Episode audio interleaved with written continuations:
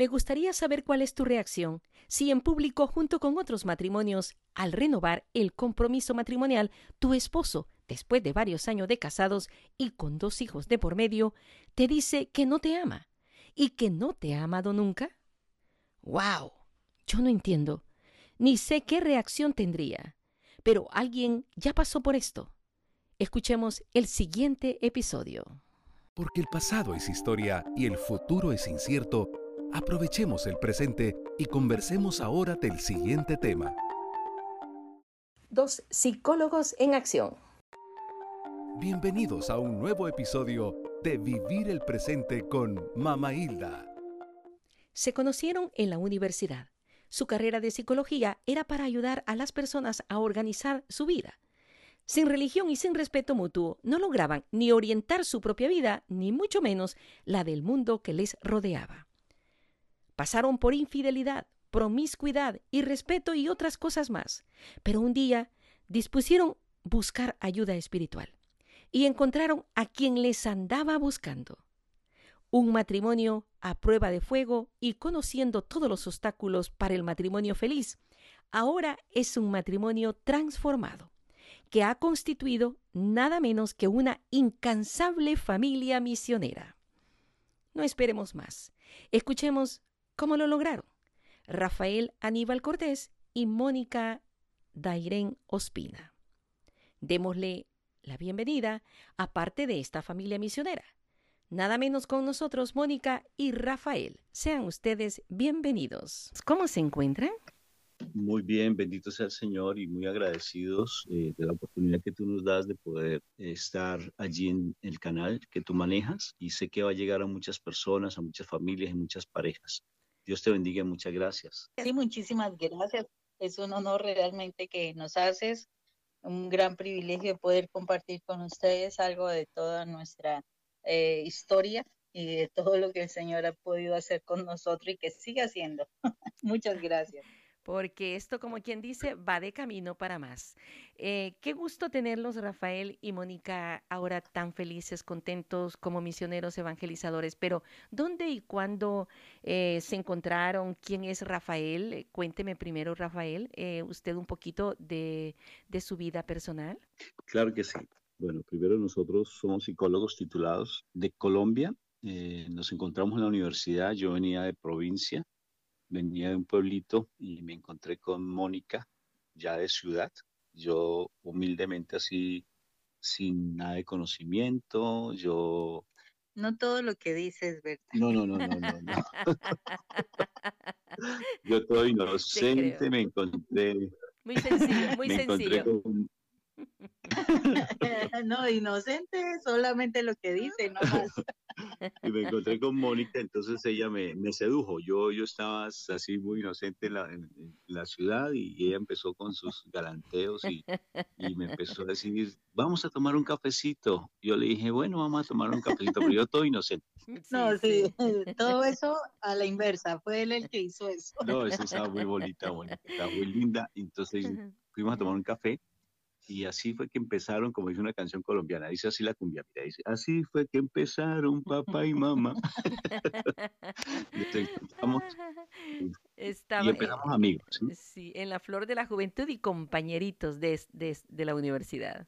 Sí, pero entonces eh, yo fui amigo de Mónica, eh, ella sí seducir. estaba, se Hablando en serio, sí, porque estaba como hoy es, se puso sus ojos en este macho alfa, uh -huh, pero sí. este macho alfa venía con muchas dificultades, venía con muchas heridas, venía con muchas situaciones complejas de su vida. Entonces, de por sí yo tomaba la vida como muy a la ligera. Yeah. Eh, Mónica, pues mucho más centrada en ella misma, mucho más, eh, porque ella primero madre soltera, ya uh -huh. con una relación de, de bueno, cuasi matrimonio porque estaban como en, ese, en esa perspectiva con el papá del niño, pero entonces eh, no había como una relación muy buena con él, entonces llegué yo, un muchacho, mejor Atractivo. dicho, Oh, sí, yo lo dijiste no, tú. No, yo no, no lo dije.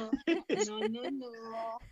Entonces, un muchacho más hablador y muy hablador, muy, muy, muy hablador. Entonces, sí. se dejó seducir mi Moniquita. Entonces, eh, pero más que eso, inicialmente empezamos como amigos. Mónica uh -huh. empezó como a llamarle la atención de pronto mi forma de ser, mi forma de hablar, se dejó seducir, básicamente, aunque yo de por sí no, no, como tal, no la buscaba. Empecé con muchas locuras, empecé a hacer cosas impropias, sí. no con ella. Te hacías el importante para ver hasta dónde llegaba ella. Así fue. Y entonces eh, después nos hicimos novios, y porque aquí es bien curioso, yo no sé si en tu país, pero me llama mucho la atención, por ejemplo, en Ecuador, que dice que son, primero se hacen mi, ¿cómo es conocida? ¿Cómo se llama en Ecuador que hablan de dos conceptos antes del noviazgo? Enamorada. Nosotros somos novios, eh, novios y ya para el matrimonio. Pero realmente lo que pasó fue que yo venía con muchas heridas de mi pasado. O sea, heridas, yo era una persona muy maltratante, con temperamento muy fuerte, muy, muy, muy fuerte, mentiroso, manipulador, fantasioso, mm. mejor dicho, un muchacho, mm. un muchacho que ni siquiera tenía muy claro lo que quería en su vida. Empecé a estudiar psicología, pero no porque realmente la psicología fuera mi carrera, sino porque no encontré más, porque alguien me dijo estudia psicología y entré a estudiar psicología porque alguien me lo dijo, no porque yo ni sabía que era eso. Mónica ya había estudiado unas, unos semestres de psicología, pero se retiró por lo de la maternidad. y, nos encontramos, pero Mónica no supo con quién se encontró. Se encontró con alguien que tenía una emocionalidad, o sea, era muy desequilibrado a nivel emocional, o sea, una inmadurez tremenda. Y como te compartía Mónica, o sea, esto, lo que te digo, cada vez que lo digo me duele, porque más que dolerme es, me da sentimiento, es la palabra. Sí, porque tiempo, perdido. Eh, esa, sí, esa inocencia de Mónica, cuando yo la, me pongo ahorita, por ejemplo, a recordarla a ella con su carita eh, tierna, con su inocencia, creía todo lo que yo le decía. Eh, y eso yo con mis actitudes posteriores, con mi maltrato, con eh, el hecho de estar buscando mujeres, se lo robé. O sea, le quité esa inocencia tan linda que tenía. Me gustaría que otra vez volviera a retomarla. Sí, pues uno dice, pues es imposible. Espiritualmente se vuelve a otro nivel.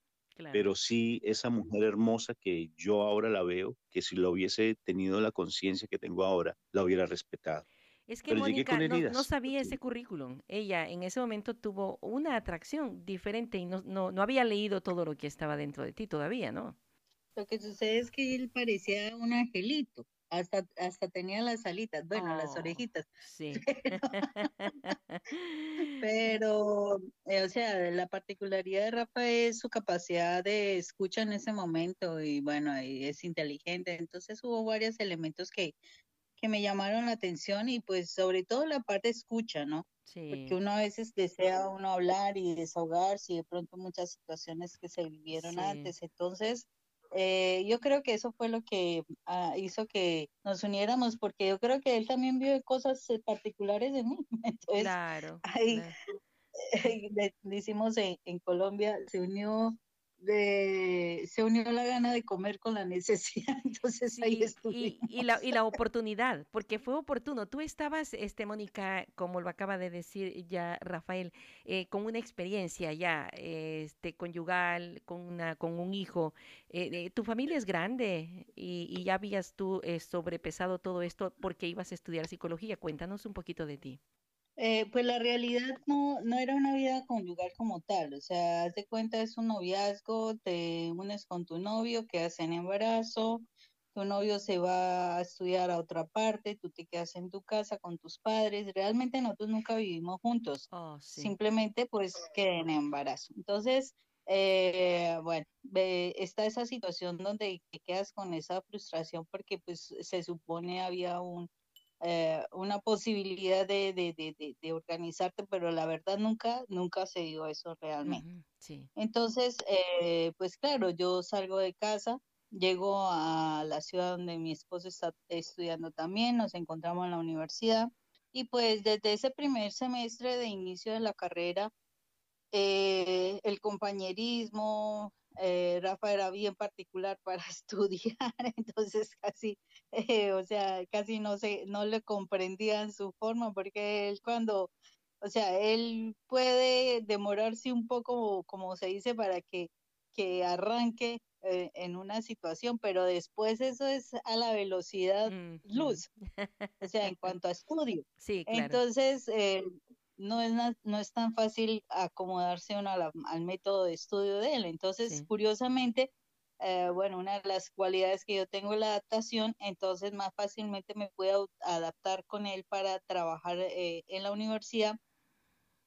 Y yo creo que esa cercanía, ese estudiar, mirar su capacidad, los diálogos, eh, el que me escuchara, etcétera, pues eso fue lo que nos fue como uniendo en ese proceso y pues como la situación con el papá del niño no de verdad que no funcionaba, no pelichaba, no salía a ningún lado, pues eh, terminé eh, en, eh, vinculada con Rafa y bueno, fue un tiempo muy duro, muy difícil a pesar de todo, porque pues Rafa desde ese entonces lo que él dice, sí, muchísima inestabilidad emocional, muchísimas crisis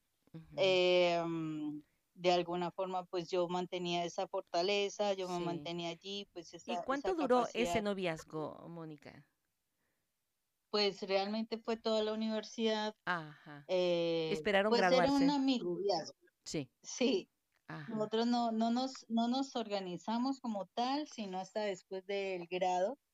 Eh, pero pues realmente nosotros eh, básicamente estábamos eh, sí, era un novio, pero ya, había muchísimas más cosas de ese noviazgo. Entonces, em, ¿Su matrimonio fue, fue, normal con, con, el consentimiento de su familia? ¿Se casaron por la iglesia y todo? ¿Todo fue formal? No, inicialmente nosotros nos casamos por lo civil porque pues ya terminada la universidad, pues nos fuimos, eh, eh, curiosamente Rafa empezó a trabajar en una editorial y yo me vinculé, pues porque yo no conseguía trabajo, entonces eh, pues estaba la situación de, del sostenimiento del niño, entonces él me logra vincular también con esa editorial y terminamos eh, ahí sí vinculándonos aún más y eso llevó a que quedara en embarazo. Ese embarazo pues como que apresora las cosas y nos lleva a un matrimonio civil inicialmente. Ese fue como nuestro realmente empezar pues eh, yo creo que más que aceptación, yo creo que no había aceptación de parte, especialmente de, de, de, la familia de Rafa, yo siento, no había tanta aceptación, pues porque yo era una madre soltera, porque pues me supongo que los sueños de, de, de, doña Fanny eran diferentísimos. Sí. Eh, alguna vez pude hablar con ella y, y sé que ella quería que su hijo fuera un sacerdote, entonces pues imagínense yo llegar y con un oh, hijo y todo y ahorita un matrimonio, o sea, como que no era muy de su agrado, que digamos. Sí, como que les, les, salió todo, todo diferente. ¿Y, ¿Y cómo fue, Rafael, esos primeros años ya ustedes conviviendo? Bueno, que venía ya ese, el, el retoño, que es su querida hija, ¿no? Dayani. Sí, Básicamente, pero mire que en la universidad de por sí fue un desorden completo, porque llevamos mucho tiempo de lujuria, sí, fue mm. muy lujurioso, nosotros no fuimos católicos, fuimos, de por sí mi mamá pues quería que yo fuera católico, ¿no? Que fuera creyente, pero yo oh. les, mi mamá sufrió mucho conmigo, lloraba oh, mucho. Hasta tal punto que yo le decía, mamá, ¿usted por qué llora por mí? ¿Acaso yo soy mm. el culpable de que yo la, usted me hubiera traído a la vida? Entonces fuiste desobediente con, tu, con, tu, madre. Muy desobediente, muy desobediente. Ah, mm. Entonces estudié en una universidad comunista con Mónica, eh, fuimos de izquierda, eh, no mm. creíamos en la religión. Eh, entonces en esta, en esa vida de universidad hubo mucha, mucha promiscuidad, o sea, una relación netamente dada desde el placer trabajábamos, pero el trabajo era más como para disfrutar. Y de por mm. sí en el, le hice mucho daño al niño porque de por sí le quité el amor a, Jonathan, se llama él, lo voy a referenciar para tenerlo presente. Eh, entonces Jonathan, que a propósito Jonathan significa regalo de Dios, ¿no? Claro. Entonces eh, se le empezó a hacer mucho daño al niño porque eh, por Mónica estar conmigo le quité muchos años de, su estadía con Mónica, mucho tiempo. Oh, sí. Entonces, eh, eso fue en el, en, el noviazgo, pues necesariamente hasta los compañeros de la universidad le decían a Mónica que no se vinculara conmigo, mi propia familia le decía, no me meta con Rafa. sí. Eso va a ser un dolor de cabeza. Oh, era mal, era mal visto el noviazgo, claro. Sí, claro, claro. Pero Mónica era empecinada. Yo no sé qué tenía Mónica con respecto a ello, pero gracias a Dios, yo le doy gracias a Dios por lo que ahora somos. Sí, sí, sí. Que fue persistente, eh, la hice sufrir muchísimo, fui muy descarado porque me volví una persona y por esa misma promiscuidad, una persona con mucha infidelidad, eh, ella veía cosas muy de frente, pero por su inocencia, es que ella tiene una bondad muy linda y es que cree en las personas. Mm, desde Entonces el principio, confió mucho en mí desde el principio. Entonces se casó, por ejemplo, el día en que ella estaba en embarazo. Fue muy curioso porque ella llega a la habitación donde yo estaba en la casa de mis padres y cuando ella llega está en embarazo y me dice, uno como hombre las, se las, las percibe, eso sí, es... Claro. vas adelante siempre. claro que sí. Entonces dijo, tengo que contarte algo. Dije, mm, está en embarazo. Me dijo, ¿estás en embarazo? Me dijo, sí. Y entonces se puso a llorar. Y ya no lloró porque se iba a casar conmigo, ella lloró porque tenía que casarse conmigo. Lloró porque tenía que estar conmigo. Ya no, ya sabía que no había nada entre nosotros, que estaba realmente la relación mala. Sí nos casamos directamente porque ella estaba en embarazo. Claro. Entonces, una, presión por el embarazo. Sí, claro.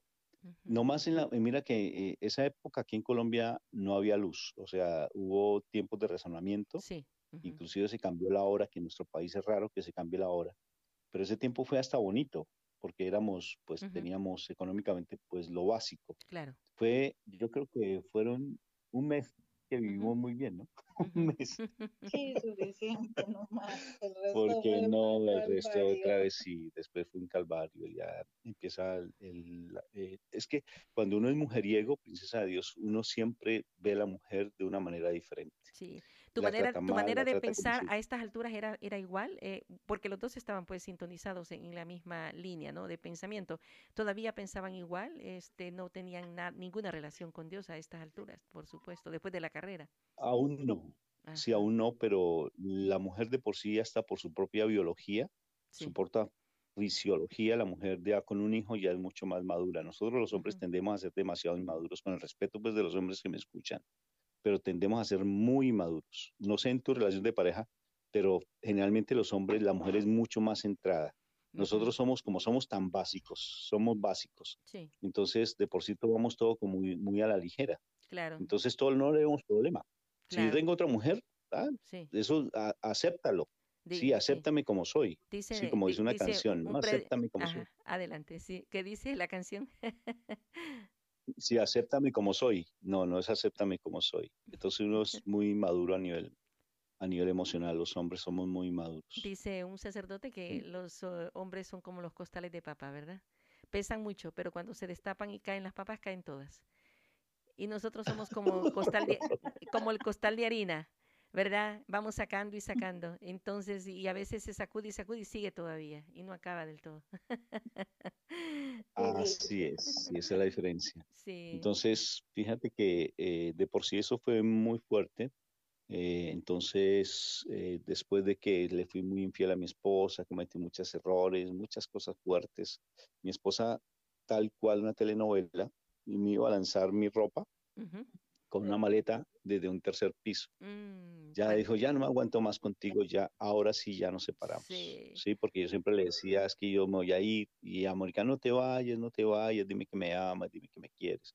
Mm. Y pues ya había nacido nuestra hija, ya pues mm, Jonathan eh, ya vivía con nosotros, es nuestro hijo, ahora es mi hijo, ¿no? Pero en ese momento Jonathan, el hijo de mi esposa. Claro. Entonces, él sufrió mucho, se estaba incluso entrando a la casa de los vecinos a robar. Eh, él, no consumió droga, gracias a Dios, no tuvo malos amigos a ese aspecto. Pero él, por ejemplo, entraba a la casa de los vecinos a sacar dinero y ¿sabes qué hacía con el dinero? Le compraba las once a los amigos. Le mm. pagaba ir a, comer alguna cosa, o sea, mendigando amor, por sentirse, ahora como psicólogo lo miramos. Amistad. Eh, sí por buscar amistad. Sí. así era. Entonces él sufrió mucho, mucho, lo maltraté de una manera muy violenta, Jonathan. Fue muy violento el maltrato que le dio y yo le daba pues el amor más a mi hija que a él. ¿Ustedes también llegaron a ese nivel de, de drogadicción o no? No, nosotros no fuimos drogadictos, pero sí frente al hecho de, frente al hecho de tener la, la agresividad. Sí, porque y, éramos un, y un, amor un amor desenfrenado. pero, pero agresividad, pero en las palabras, no en los golpes. sí, era, y ese maltrato de, palabras es muy fuerte. Sí. Pero al niño, el maltrato que se le dio al niño, sí, el, pero el maltrato físico al niño sí fue fuerte, de mi parte. y fíjate que jamás lo aceptaste como padre en este momento. No, no, no, no, no, no, no, es difícil. Pero fíjate que uno refleja, uno porque es maltratante, uno como padre porque es maltratante porque fue maltratado. Sí. O sea, uno reproduce lo que recibió. Exacto. Entonces uno está maltratando en el fondo al papá, ¿sí? Mm. A través del hijo. Claro. Porque uno se ve reflejado en el hijo. Sí, claro. Entonces, de por sí yo estaba maltratando a mi hijo, maltratando a mi papá, porque él fue muy maltratante. Entonces, eh, eso era lo que yo reproducía. Mi esposa, pues entonces empezamos a buscar de Dios después de que le fui muy infiel, después de unas situaciones muy violentas a los cinco años de matrimonio. Eh, le dije a ella que fuéramos a un retiro espiritual. Pues allí empieza el proceso. Pero fue un proceso muy largo. Muy largo. Donde empezamos el proceso de transformar, le dimos sí a Jesús, sí a la vida y sí a María.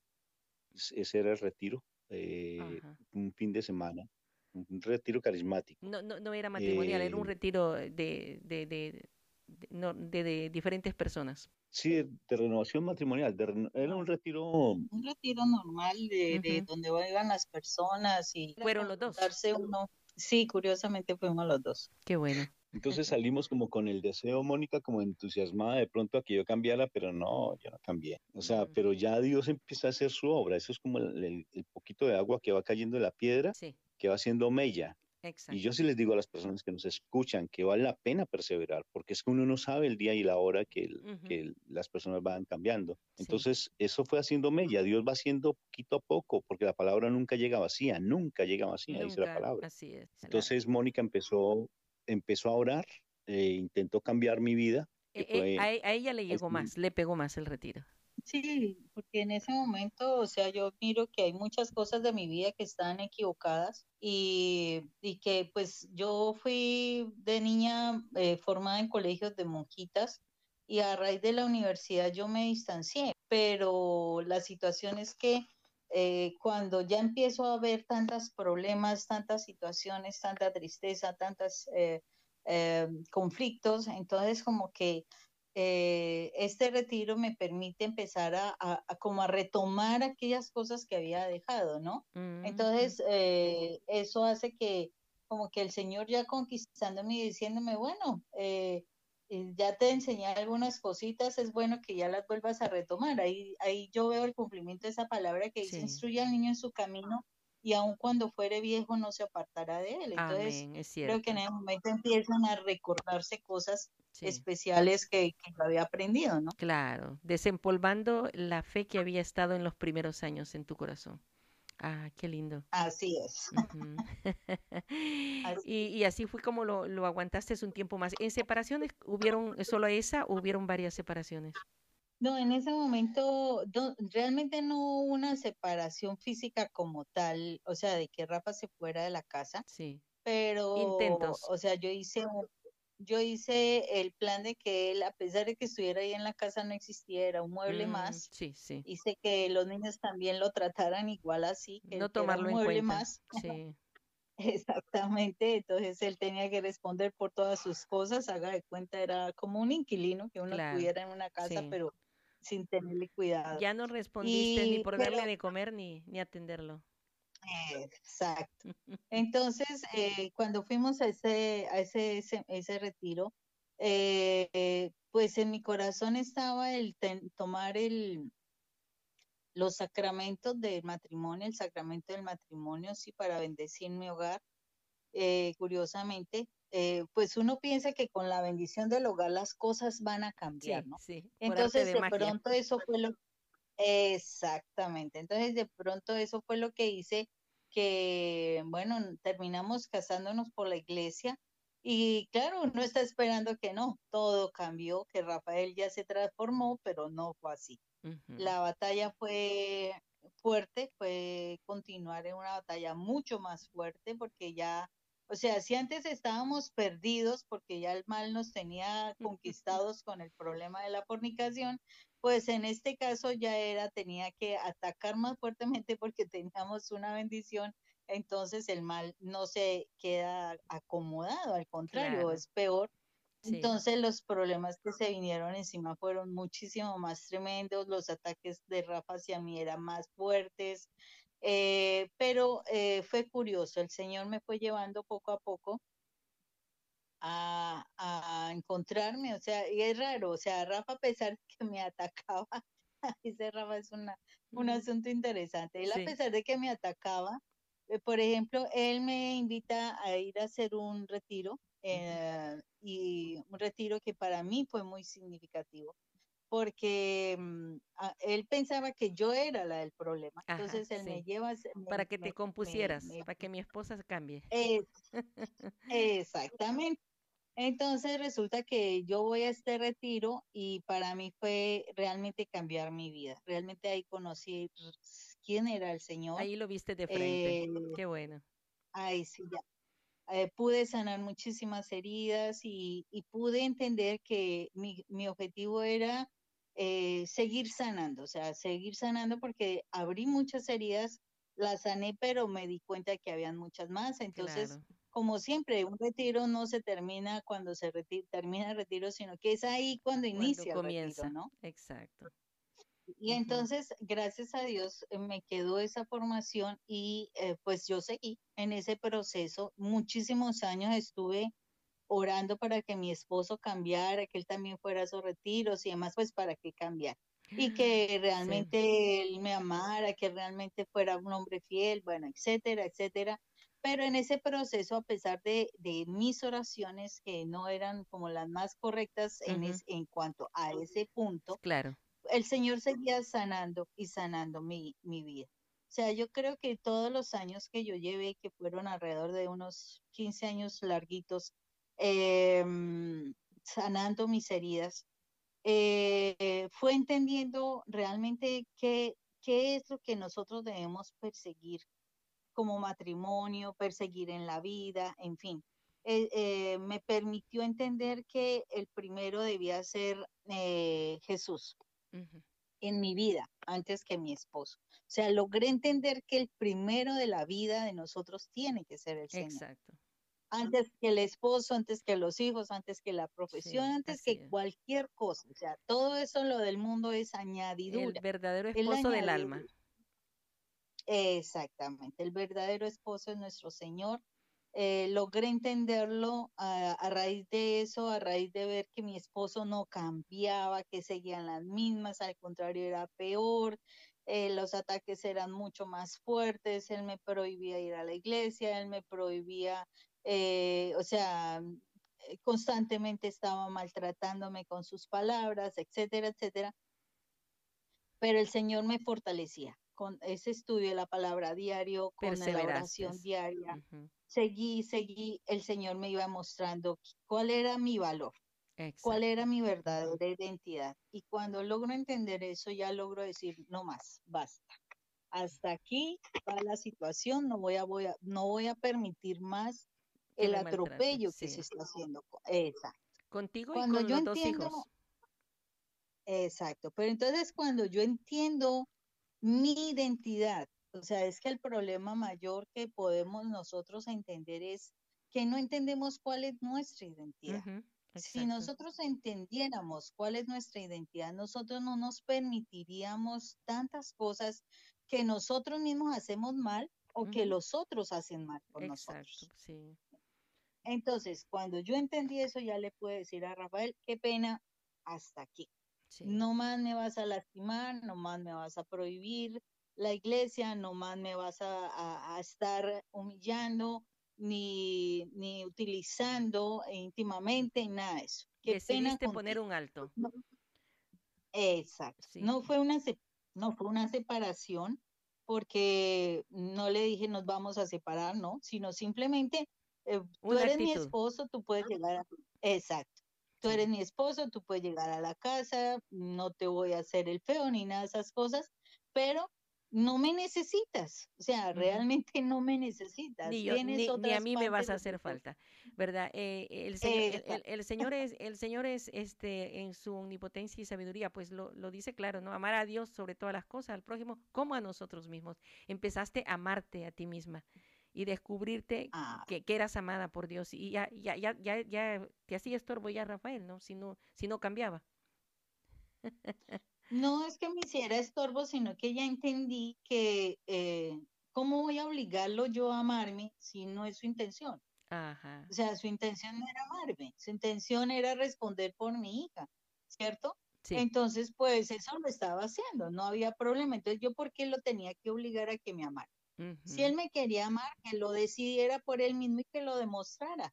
Pero uno generalmente cae en el error de estarle obligando, o sea, diciendo, ay, esposo, mira, que por qué no, no, me dedicas tiempo, que por qué no salimos, que por qué no me miras, que por qué no me abrazas, que por qué... Si no le nace... Mendigando eh, amor. exacto. Entonces yo dije, no más, o sea, porque tengo, si, si fue también su compromiso, o sea, no fue solo mío, fue su compromiso pero él le hizo un compromiso que para él no existía realmente, o sea, no era una verdad en él. Entonces, yo no tengo por qué entrar a obligar a la persona frente a esa situación. Eso fue lo que yo percibí. Entonces ya lo dejé yo a él. Eh, le dije, no, o sea, le diste así como pues... Libertad. Como, exacto, como tú no me amas, no tienes por qué tampoco venir a usarme a mí tampoco. Además, porque tienes otro lado donde te estás desahogando, la estás pasando bien, entonces simplemente vivamos tranquilamente o amablemente, hermanamente y, no más. Entonces, eso fue lo que decidí en su momento porque ya me identifiqué yo como quién era, la dignidad que yo tenía que tener, eh, el respeto que me debía tener, porque yo, de, si yo soy hija de Dios, si soy templo del Espíritu Santo, pues yo tengo que tener una dignidad, no, no tengo por qué estarme rebajando y, suplicando algo, al único que tengo que suplicarle su amor es a Dios y frente a él yo me tengo que rebajar, pero no frente a un ser humano. Entonces toda, toda la dinámica cambió en ese momento, absolutamente toda la dinámica cambió porque ya eh, ya Rafa ya empezó a pensar. la, gotita de agua empezó a romper la roca. Definitivamente sí. O sea, ya en ese momento las cosas cambiaron. Ya Mónica no lo buscaba, ya Mónica no lo perseguía, ya Mónica no miraba su internet, ya Mónica no miraba su celular, no miraba su billetera, no miraba nada. Simplemente lo dejé. y, claro, para él eso fue como el cuestionamiento, ¿no? Sí. Sí, ahí fue un cambio tremendo, porque fueron más de 15 años donde Mónica siempre estaba pendiente y mendigando amor. Mendigando amor porque es que, fíjate, ahora que estamos de misión, ¿no? Ahora que conocemos del Señor, ahora que nuestro matrimonio fue restaurado, ahora que estamos eh, pregonando por la palabra y ayudando a los matrimonios, nos damos cuenta que cuando uno está en el mundo, la esposa nutre al esposo que está en el mundo. Lo nutre. ¿Cómo lo nutre? porque como uno está, voy a utilizar palabras bíblicas que son fuertes, ¿no? Comiendo comida de cerdos, tal cual lo dice en el Hijo Pródigo, ¿no? Claro. Cuando uno está en el mundo, en el lodo, allí con los cerdos, entonces uno se siente que está muy bien porque el mal a uno lo, lo adormece. Por ejemplo, fíjate que a mí me gusta mucho la película de Pinocho. Sí. La película de Pinocho, que es un de dibujos animados, pero narra exactamente lo que le pasa a un hombre eh, cuando uno está en el mundo, que lo convierten poco a poco. Yo no sé si tú conoces esa, esa parte, que Pinocho se deja seducir por un hombre titiritero que le da dulces y lo lleva a un país o lo lleva a una región donde se convierten en, en, en borricos, en burritos, ¿sí? Y eso es lo que le pasa a un hombre que está en el mundo. El hombre en el mundo cree que está muy bien, que tiene un amante, que vive en la vida de lujuria, que su esposa no sirve para nada, que es fea, que ya prefiere jóvenes, personas más jóvenes. Y eso es estar en un aletargamiento, en un, en un adormecimiento en el mundo. En un y uno engaño. se va convirtiendo. Y la esposa uno lo nutre. ¿Y uno cómo lo nutre? Ese macho alfa, ese pavo real, ese espíritu de, de Adonis, ¿cómo lo nutre? Buscándole la cartera, pendiente que si lo ama, que si no lo ama, esperándole la ventanita a ver cuándo, a qué hora llega, eh, revisándole el internet, eh, todas esas cosas lo nutre a uno porque lo hace sentir a uno importante, claro. muy indirectamente. Entonces uno se cree que es el, rey pepinito, ¿sí? Entonces, y eso hace que uno maltrate, que uno grite para tratar de amedrantar a la otra persona, hacerla sentir loca, hacerla que minimizarle, uh, eh, mejor dicho, dañarle toda su estima, porque eso es lo que uno hace en el mundo. Y cuando uno lo descubren, uno entra con dos, dos estrategias que no fallan cuando uno es- está en el mundo. Una, el grito, ajá. porque el grito hace que la otra persona se asuste. Y dos, el sí. hecho de hacerla, sí, y el hecho de hacerla sentir culpable. Ujú. Sentirla culpable, usted es la Humillarla. culpable, es que, sí, eso es lo que uno hace cuando está en el mundo. Mónica se desprende de todo eso, pero desprendimiento es desprendimiento. Y te dejó a ti Mónica en el lo que aire. hace es me todo, voy a decir un chiste solamente para adultos, me cortó todos los servicios. Entendido, ¿sí o no? Sí. Todo, todo, todo, todo. Y ahí, Fue, ella se volvió radical, radical en todo aspecto. Y esa radicalidad que ella tuvo hizo que yo tomara conciencia, porque dejó de Sí, nutrirme toda esa parte de autoestima, dejó de Sí. nutrirme toda esa parte de ego, de prepotencia, de soberbia, que es el pecado de Satanás, me dejó de nutrirlo. Y al dejar de nutrirlo, entonces automáticamente yo empiezo a buscar de Te, Dios. te dejó solo. Sí, Y automáticamente, pero solo sin dejarme solo. O sea, ¿qué quiero decir? claro. Espiritualmente, sí, ella siguió en su casa común y corriente, Claro. ella siguió atendiendo común y corriente, solamente que en la parte de la persona, ella en su intimidad, Sí. ella dijo, qué pena, no Sí. me maltratas E- más. er- Era una estrategia, em, eh, más. una, una excelente estrategia. Entonces, ¿cómo fue ese momento? ¿Cómo y qué sucedió para que tú vieras el rostro de Dios y dijeras, ah, este es el que me está buscando? Hay un audio que me gustaría que las personas escucharan. Se llama El día en que le confesé a mi esposa que no la amaba. Es un audio muy bonito, lo encuentras en internet, es sencillo, es un audio corto. Y lo voy a resumir porque es, resumo lo que se dio. Yo iba a muchos retiros, ¿sí? Eh, acompañaba a mi esposa a Eucaristías, a encuentros, ¿sí? Porque Mónica quería que yo cambiara, que Sí. yo cambiara. Ah, ujú, Yo por seguirle la cuerda, como decimos en mi país, por Ajá. seguirle, yo me iba con ella donde fuera. Ay, Sí. bueno, vamos a ver qué hay Sí. allá. Pero entonces no cambiaba, porque, o de pronto sentía como esos altibajos, como saltamontes, un Claro, sacerdote. claro. Salto aquí, salto Sí, allá, salto sí. aquí, salto allá. Entonces, un día sí y un día no, como un yoyo, ¿no? Ujú, Sí, sí. Entonces, eh, mi esposa toma eh, realmente muy en serio su parte espiritual y fuimos a un retiro de parejas. Y en ese retiro de parejas o- volvemos a la agüita con la piedra. Y ya el Señor va haciendo mella, mella, ujú, mella, mella. Claro. Y mi esposa como deja de mirarme a mí y ve al Señor, el Señor actúa. Y ya Ujú. empieza a actuar en el corazón. Por eso es- el abandono de la mujer es tan importante. Claro. O en el caso del hombre, ¿no? Cuando la mujer es infiel. El abandono en el Señor es importante, más que el abandono de papel. Sí. No es tanto de que yo Sí. firme un documento porque la Sí. abandoné, que no, es el, Mm, la parte espiritual, sin dejar de que el papá sea papá en la casa, ¿sí? Pero ya se toma una actitud diferente. Incluso esa película de, mm, a ver, Cicatrices, creo que se llama. Sí. ¿Recuerdas la película? no? Cicatrices. Esa película narra tal cual lo- nuestras vivencias, tal cual. Sí. Una película mexicana buenísima. Es larga, pero es muy buena. Y narra tal cual. Mónica me abandonó. No le preocupó absolutamente nada. Si gritaba, ella se dejó de... Ya no, no me peleaba. Entonces fuimos a ese retiro y había más o menos unas 23 personas, 23 parejas más o menos. ajá. Y yo estaba casi de últimas. Entonces todos empezaron a, a dar, a hacer la promesa de, de matrimonio. Mm, a Y la renovar. promesa de Sí. matrimonio es, sí, claro, y, y la renovación del, del compromiso matrimonial es yo, eh, yo prometo Yo, Rafael. serte fiel. Sí. Imagínate, tenía que hacerla ante 20 23 parejas más Sí, sí. y yo no prometo. O sea, yo procuro no prome- prometer porque la palabra es clara y en eso sí estoy consciente. Que tú sí sea sí y que tú no sea no, porque la promesa es sagrada. ¿Y, y no lo Entonces yo hiciste? procuro, yo no, yo procuro no prometer porque la promesa es sagrada. Entonces cuando me tocó decirle a Mónica, te prometo serte fiel, imagínate que todo el mundo se quedó mirándome, Sí. Sí, porque sabían de lo que yo era. Claro. Ya tenían tu me antecedente. prometerle, Ujú, claro, prometerle, serle fiel y sobre todo el valor de la palabra promesa. Claro. Entonces yo me quedé mirando a Mónica, no, y Mónica, ¿sabe lo que hizo?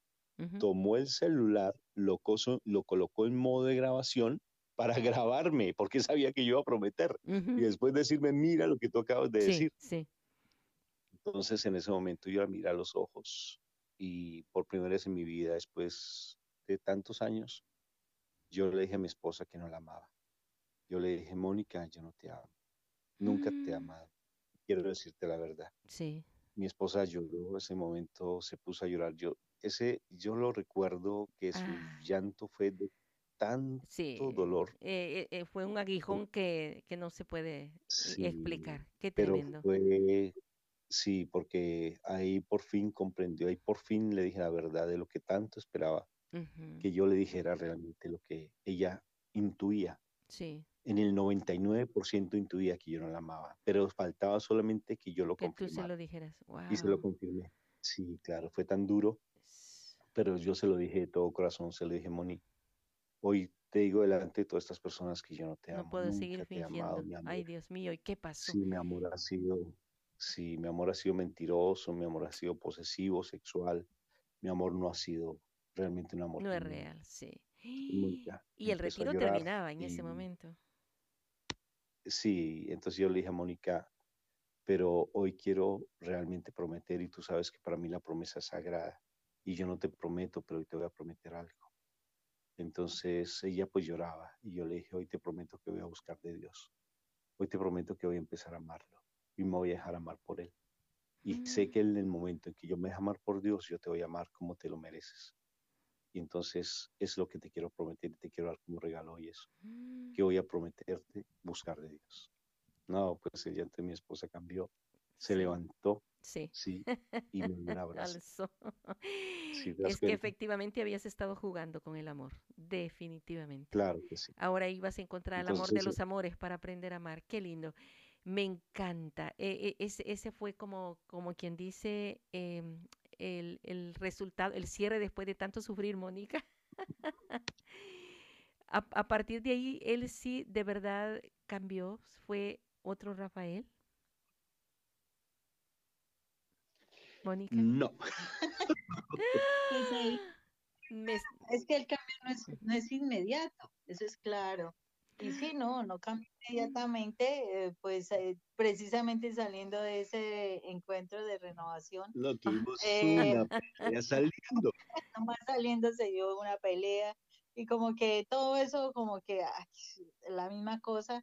Eh, aún así, pues yo seguía con el Señor y demás, pero pues sea como sea, él ya empieza a esforzarse, ya empieza a generarse algunos cambios eh, pequeños, pero van en aumento. Y eh, yo decía, bueno, lo importante es uno no creerse, no, ya está perfecto y entonces vendría una decepción grande. Claro. La idea es que eh, se deben visualizar las cosas bien y el Señor permite eso, de que tú los vayas visualizando, no como Claro. eh, una de las cosas que generalmente hacen las personas de que eh, el esposo va una sola vez a la Eucaristía y entonces ya se cree que cambió. No, no, así no son las situaciones, o sea, se Es tiene que evaluar, proceso. se tiene que ver, es un proceso, porque si, si de una vez, eh, como se dice, tú le tienes la rienda eh, bien apretada al caballo y está frenado, entonces, ah, no, que, que ya cambió y trun, le suelta la rienda, vuelve y se desboca el caballo. Entonces, no, la idea es que eh, uno tiene que ir mirando y el Señor le va mostrando a uno, o sea, el Señor le va guiando a uno para ver qué, qué tan verdad es el cambio, qué tan verdad son eh, la- la- las situaciones de crecimiento espiritual, etcétera. Y, y gracias a Dios, a, esa, a ese conocimiento que el Señor le va dando, esa sabiduría que le va dando a uno, eh, sí, se fue fortaleciendo un cambio, se fue fortaleciendo una, eh, un- una nueva forma de vida familiar, lo cual nuestra hija empezó a observar, nuestro hijo también. Entonces, eso fue un proceso, porque todo es un proceso, pero bueno, confiando en el Señor aquí, todavía seguimos creciendo. Sí, y fue un cambio tremendo. Pero mira que ahora eh, las cosas cambiaron mucho, mucho, mucho. Eh, ¿Cuántos de años de casados tienen eh, ya? Eh, o de, sí, sí, de, de- de encuentro más bien, desde la universidad, ¿cuántos años han pasado? Son 39 años, 39 años. 38 años. Sí. Ajá. Pero ya, ya casi a los 20 ya, ya la, la situación estaba diferente, me imagino. Eh, pues eh, fueron 10 años después que nosotros nos organizamos, porque nuestra hija tiene una diferencia con el hijo mayor eh, de 10 años. En nuestro matrimonio como tal, cuando nos casamos por, la, por lo civil, eh, son 29 años de vida eh, matrimonial. y serían 24 años, 24 años de vida casados por lo católico. Sí. Entonces, pero realmente nosotros nos conocimos hace 38 años. Muy mucho tiempo, muy mucho tiempo, Pero mira, mira que yo te digo, de verdad el Señor cómo va haciendo su obra. Para nosotros, este es nuestro testimonio. No quiere decir que las personas vayan a vivir ese mismo testimonio porque todos tenemos testimonios diferentes. Exacto. Pero para Mónica fue así. Sí, o sea, Mónica, yo fui, como dice una amiga nuestra, yo fui el anzuelo que Dios utilizó a Mónica para pescarla a ella. Y a través de la transformación de su comportamiento, como dice la palabra en, en 1 de Pedro capítulo 3, que el testimonio de mi esposa, si no hable, transforma el corazón y santifica el corazón del esposo. Eso se dio en nuestro hogar. Se cumplió la palabra, que realmente el testimonio es el que Y el testimonio de mi esposa fue el que me ayudó a cambiar a mí. Ahora, eh, uno no deja de tener luchas en el matrimonio, pero les aseguro que las luchas de ahora son, no, no son nada en comparación de lo que vivíamos. Las peleas de ahora, tenemos discusiones porque somos de un temperamento fuerte los dos, mi hija de igual manera, pero son peleas, no, esas peleas de ahora son para uno reírse, ¿no, Molly? que, pero son boas, unas cosas boas, unas cosas que ya no, le, ya no son tan fuertes como antes. ahora son cosas muy sencillas y, por ejemplo, ya llevamos, ya vamos para cinco años de, de misión de misiones cinco años ininterrumpidamente que la pasamos 24 horas del día. Sí, ahí lo único que nos separa de pronto es porque ella va a, un segundo piso y yo me quedo en el primero. Y al ratico nos encontramos, pero ha sido ininterrumpido. Qué bello. Y llevamos una muy buena relación. Eh, han cambiado, mi gente. No ha habido tiempo de hablar de, perdón, no ha habido tiempo de hablar de sus dos hijos, pero entiendo que pues ya eh, de su hijo mayor ya, debe estar muy grande, eh, no sé si casado ya, pero Dayani es como una parte esencial en la misión que ustedes han tomado. Sí, claro, nuestros hijos intentaron suicidarse. Mi hijo intentó, eh, él compraba afecto, compraba amor, tuvo una novia a la cual él se endeudó mucho por tratar de mendigar amor, le pagaba el estudio, le pagaba la mamá de la, de la chica por la mantenía por tener una familia. Nos tocó pedirle perdón, de perdón, pero de corazón, pedirle perdón, pedirle perdón a él por haberle robado el amor de su mamá, eh, pedirle perdón también por eh, el hecho mismo del maltrato que le di, por no aceptarlo como hijo. Ahora es mi hijo, Ahora, pues, obvio que la relación es completamente diferente.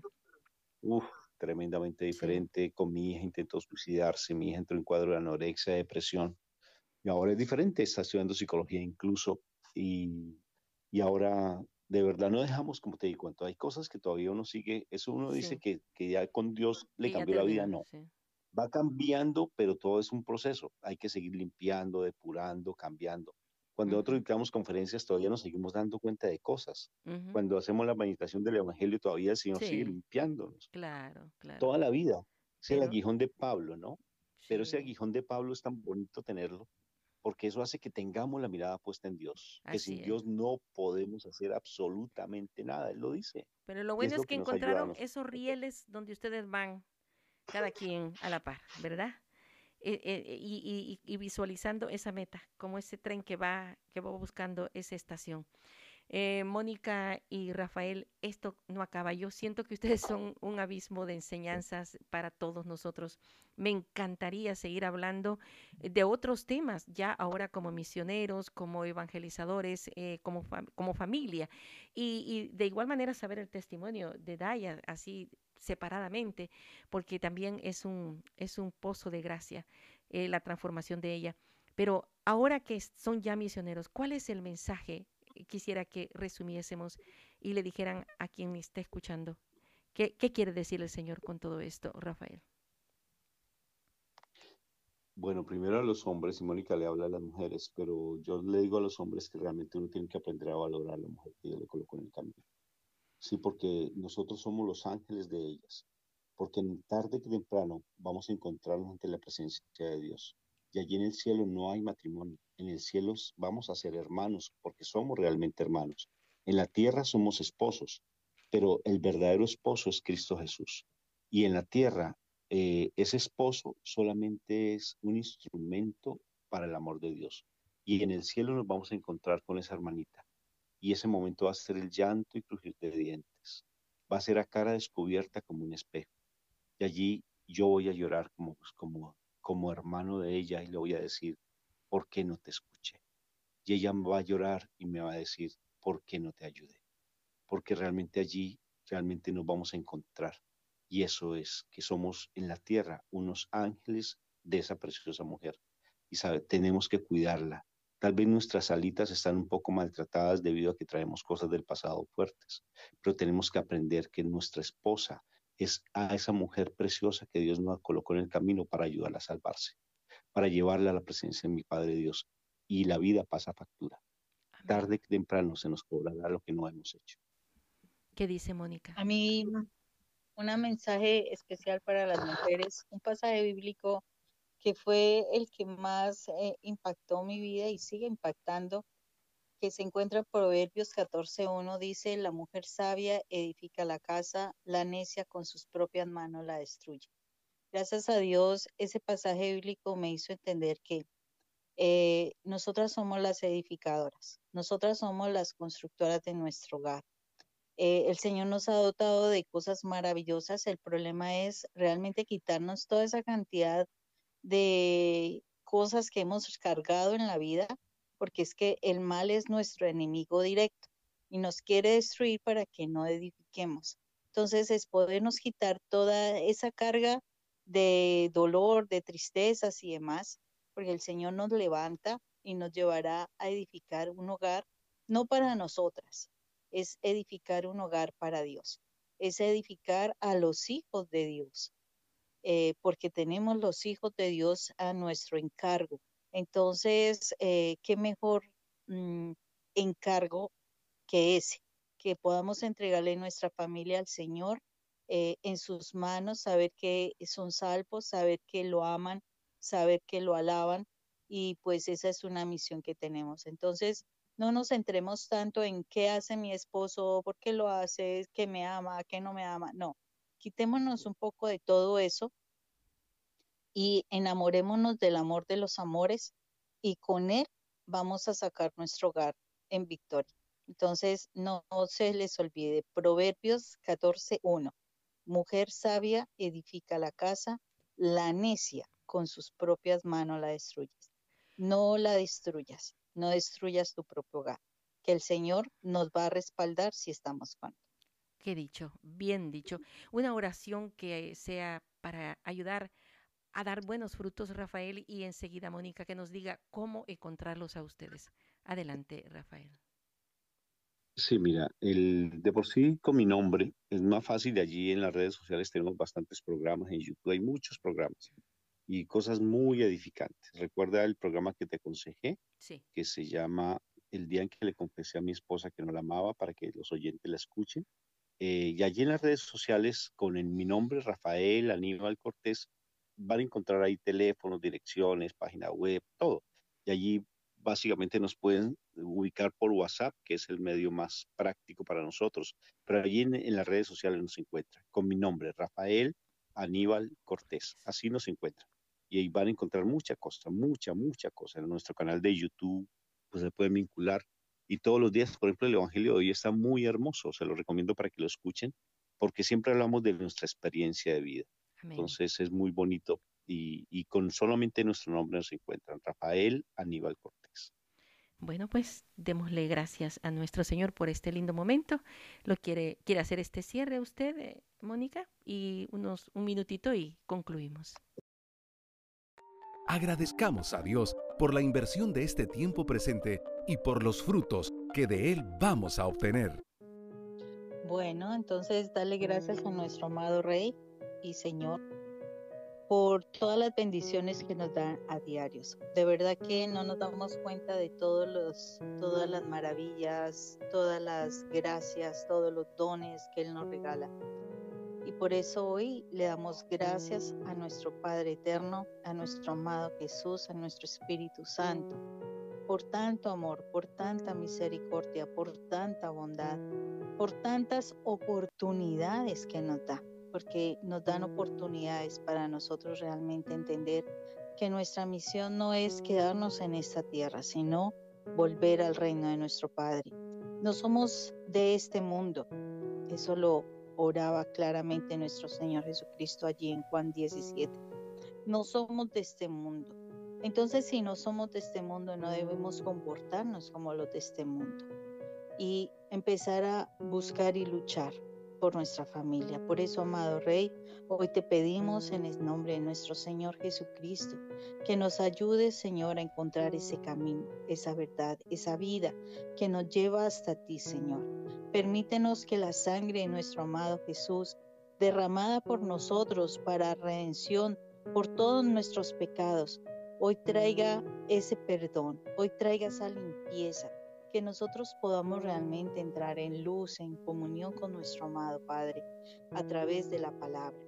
Que esa sangre poderosa delante del Señor nos justifique delante del Padre como si nunca hubiésemos pecado y que nos permita vivir en santidad, ser apartados para Dios, ser, ser servidores de nuestro Señor.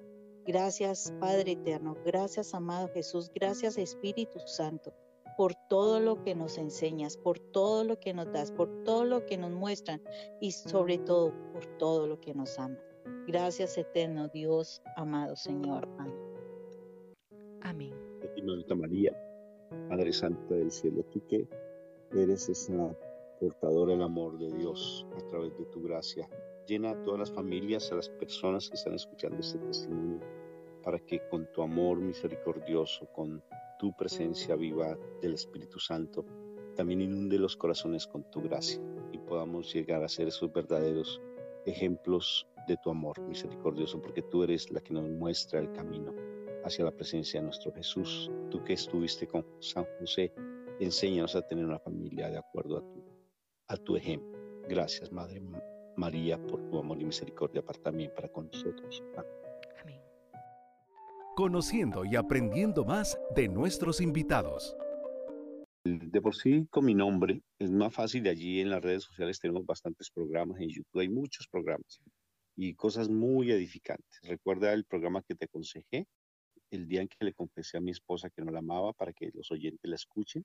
Eh, y allí en las redes sociales, con mi nombre, Rafael Aníbal Cortés, van a encontrar ahí teléfonos, direcciones, página web, todo.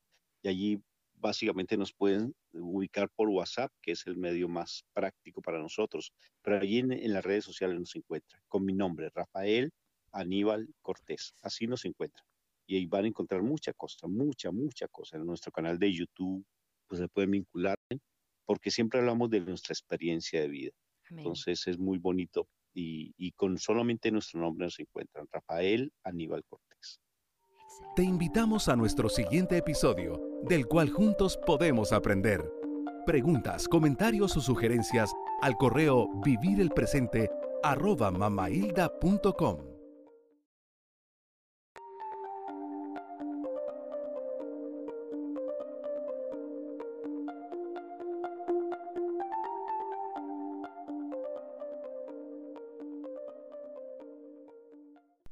Me gustaría saber cuál es tu reacción si en público junto con otros matrimonios, al renovar el compromiso matrimonial, tu esposo, después de varios años de casados y con dos hijos de por medio, te dice que no te ama y que no te ha amado nunca. ¡Wow! Yo no entiendo, ni sé qué reacción tendría, pero alguien ya pasó por esto. Escuchemos el siguiente episodio. Porque el pasado es historia y el futuro es incierto, Aprovechemos el presente y conversemos ahora del siguiente tema. Dos psicólogos en acción. Bienvenidos a un nuevo episodio de Vivir el Presente con Mama Hilda.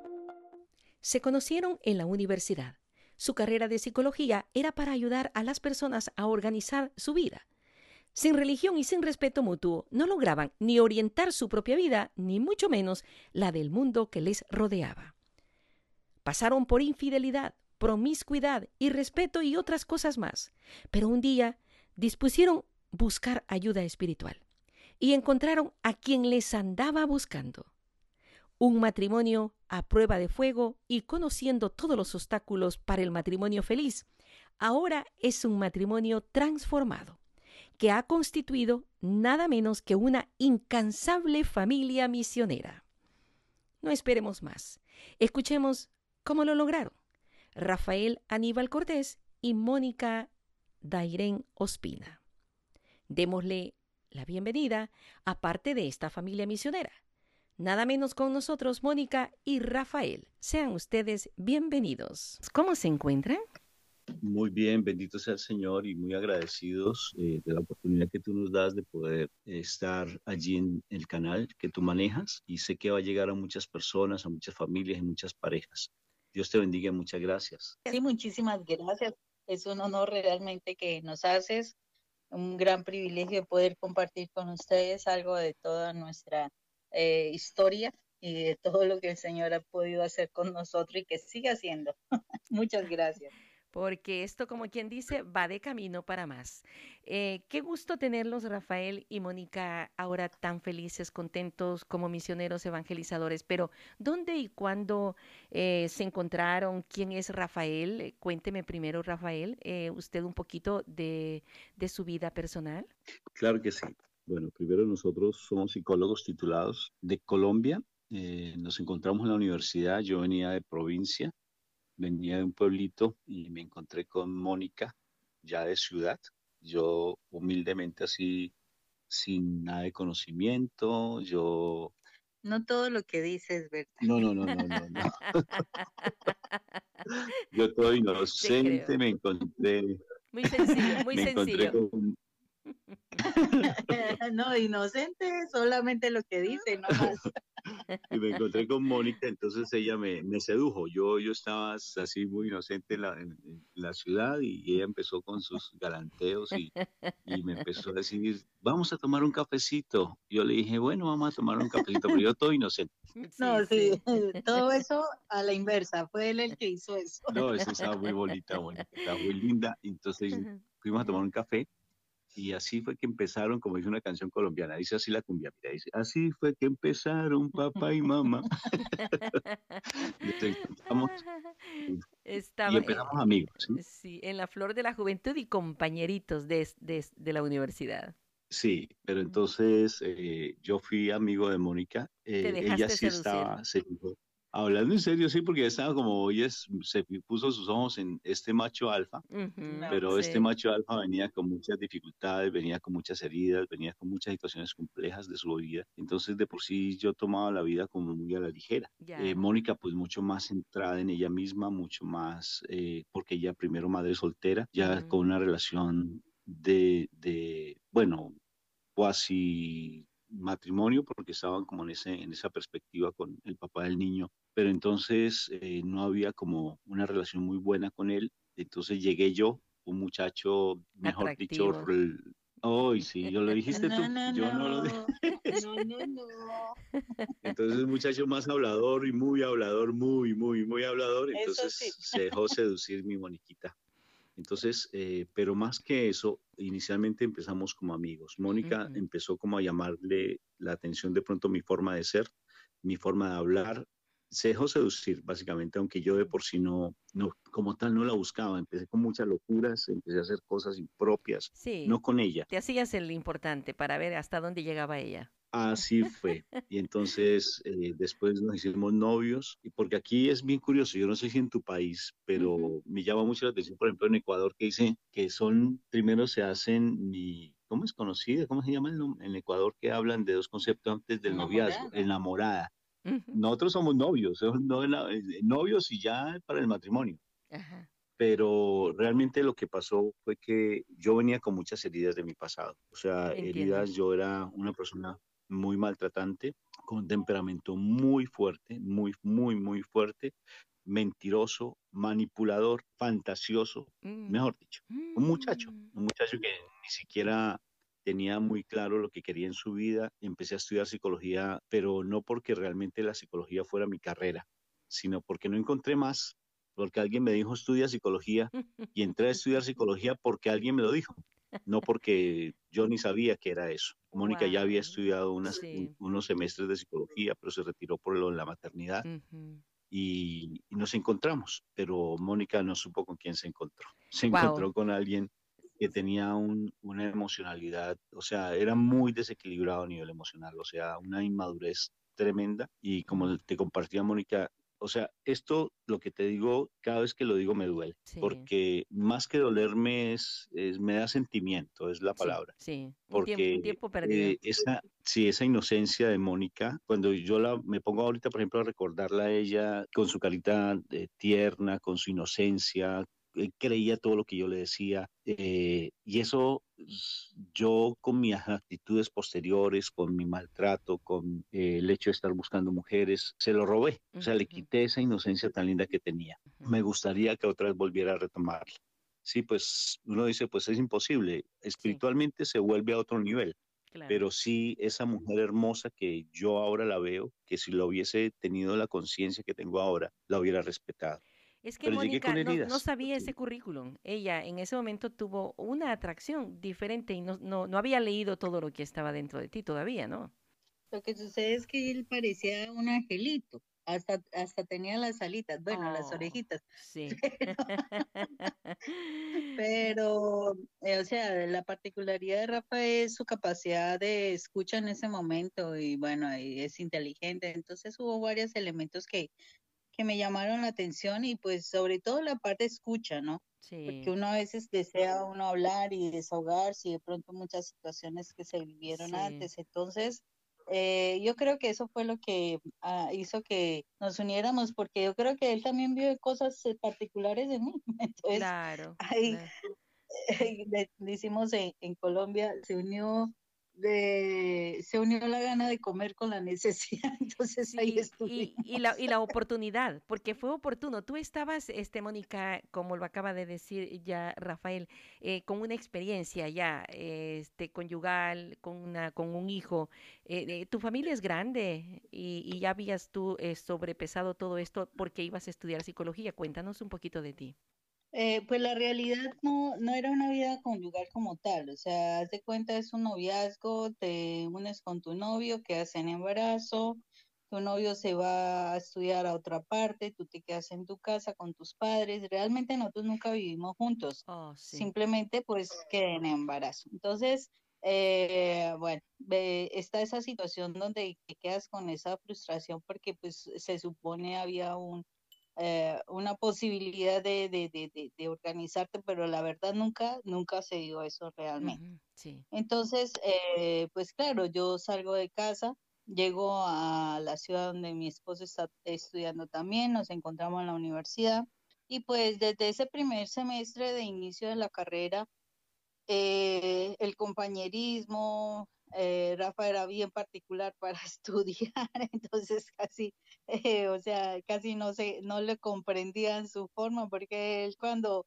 o sea, él puede demorarse un poco, como se dice, para que, que arranque eh, en una situación, pero después eso es a la velocidad luz, o sea, en cuanto a estudio. Sí, Entonces, no es, no es tan fácil acomodarse uno al método de estudio de él. Entonces, curiosamente, eh, bueno, una de las cualidades que yo tengo es la adaptación, entonces más fácilmente me puedo adaptar con él para trabajar eh, en la universidad.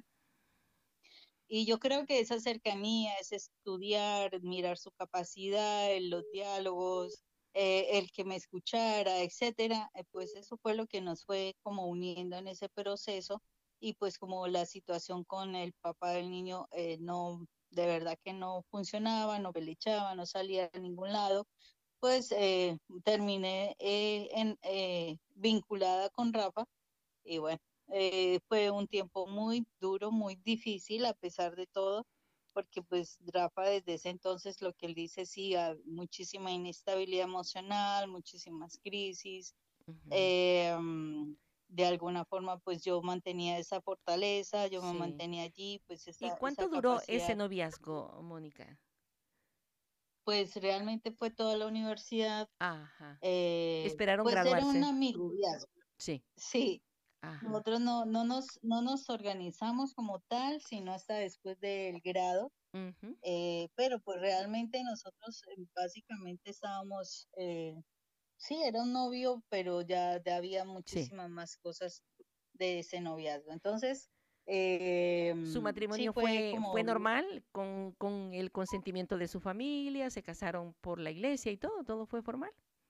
No, inicialmente nosotros nos casamos por lo civil porque pues ya terminada la universidad, pues nos fuimos, eh, eh, curiosamente Rafa empezó a trabajar en una editorial y yo me vinculé pues porque yo no conseguía trabajo, entonces eh, pues estaba la situación de, del sostenimiento del niño, entonces él me logra vincular también con esa editorial y terminamos ahí sí vinculándonos aún más y eso llevó a que quedara en embarazo.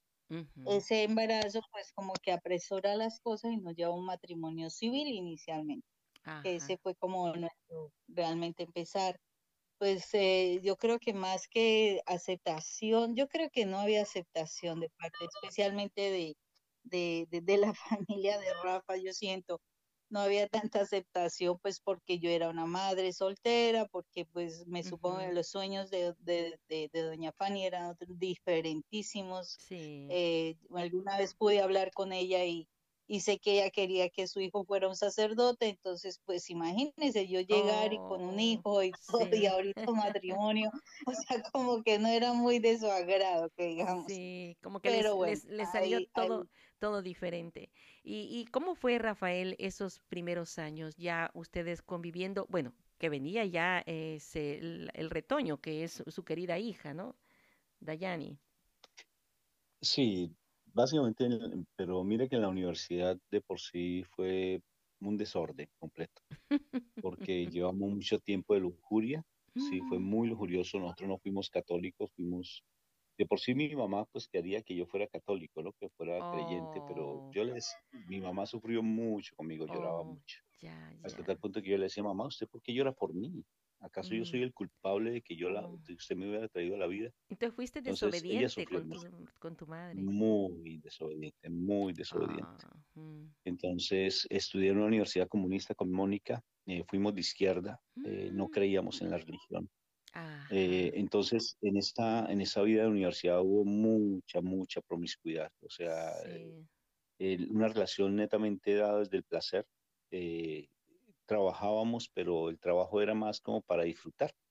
Y de por mm. sí en el, le hice mucho daño al niño porque de por sí le quité el amor a, Jonathan, se llama él, lo voy a referenciar para tenerlo presente. Eh, entonces Jonathan, que a propósito Jonathan significa regalo de Dios, ¿no? Claro. Entonces eh, se le empezó a hacer mucho daño al niño porque eh, por Mónica estar conmigo le quité muchos años de, su estadía con Mónica, mucho tiempo. Oh, sí.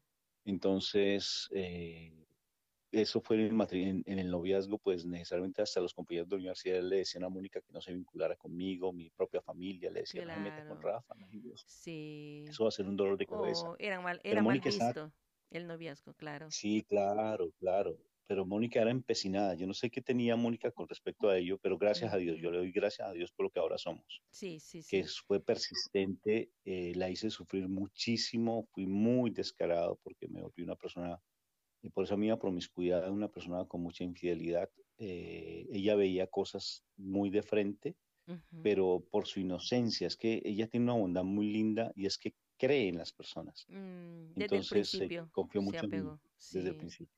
Entonces se casó, por ejemplo, el día en que ella estaba en embarazo. Fue muy curioso porque ella llega a la habitación donde yo estaba en la casa de mis padres y cuando ella llega está en embarazo y me dice, uno como hombre las, las, las percibe, eso sí, es... Claro. Va, vas adelante siempre. claro que sí. Entonces dijo, tengo que contarte algo. Dije, mm, está en embarazo. Me dijo, ¿estás en embarazo? Me dijo, sí. Y entonces se puso a llorar. Y Ella no lloró porque se iba a casar conmigo, ella lloró porque tenía que casarse conmigo. Lloró porque tenía que estar conmigo. Ya no, ya sabía que no había nada entre nosotros, que estaba realmente la relación mala. Sí nos casamos directamente porque ella estaba en embarazo. Claro. Entonces, una, presión por el embarazo. Sí, claro. No más en la, mira que eh, esa época aquí en Colombia no había luz, o sea, hubo tiempos de razonamiento, Sí. Ujú, inclusive se cambió la hora, que en nuestro país es raro que se cambie la hora, pero ese tiempo fue hasta bonito, porque éramos, pues Ujú. teníamos económicamente pues lo básico. Claro. Fue, yo creo que fueron un mes que vivimos muy bien, ¿no? Un mes, Sí, suficiente, no más. El resto porque no, el resto calvario. otra vez sí, después fue un calvario, ya empieza el, el- eh, es que cuando uno es mujeriego, princesa de Dios, uno siempre ve a la mujer de una manera diferente. Sí. Tu La manera, tu manera de pensar a estas alturas era, era igual, eh, porque los dos estaban pues sintonizados en, en la misma línea, ¿no? de pensamiento. Todavía pensaban igual, este, no tenían na- ninguna relación con Dios a estas alturas, por supuesto, después de la carrera. Aún no, sí, aún no, pero la mujer de por sí ya está por su propia biología, su propia fisiología, la mujer ya con un hijo ya es mucho más madura. Nosotros los hombres tendemos a ser demasiado inmaduros, con el respeto pues de los hombres que me escuchan, pero tendemos a ser muy inmaduros. No sé en tu relación de pareja, pero generalmente los hombres, la mujer es mucho más centrada. Nosotros somos como somos tan básicos, somos básicos. Sí, Entonces, de por sí tomamos todo como muy, muy a la ligera. claro, Entonces, todo no le vemos problema. Si yo tengo otra mujer, ah, sí. eso a- acéptalo. Di- Sí, sí. acéptame como soy. Sí, Dice, como di- dice una dice canción, un, ¿no? Acéptame como soy. Adelante, sí. ¿Qué dice la canción? Sí, acéptame como soy. No, no es acéptame como soy. Entonces uno es muy maduro a nivel, a nivel emocional. Los hombres somos muy maduros. Dice un sacerdote que los eh, hombres son como los costales de papa, ¿verdad? Pesan mucho, pero cuando se destapan y caen las papas, caen todas. Y nosotros somos como costal de, como el costal de harina, ¿verdad? Vamos sacando y sacando. Entonces, y a veces se sacude y sacude y sigue todavía y no acaba del todo. Así es, sí, esa es la diferencia. Sí. Entonces, fíjate que eh, de por sí eso fue muy fuerte.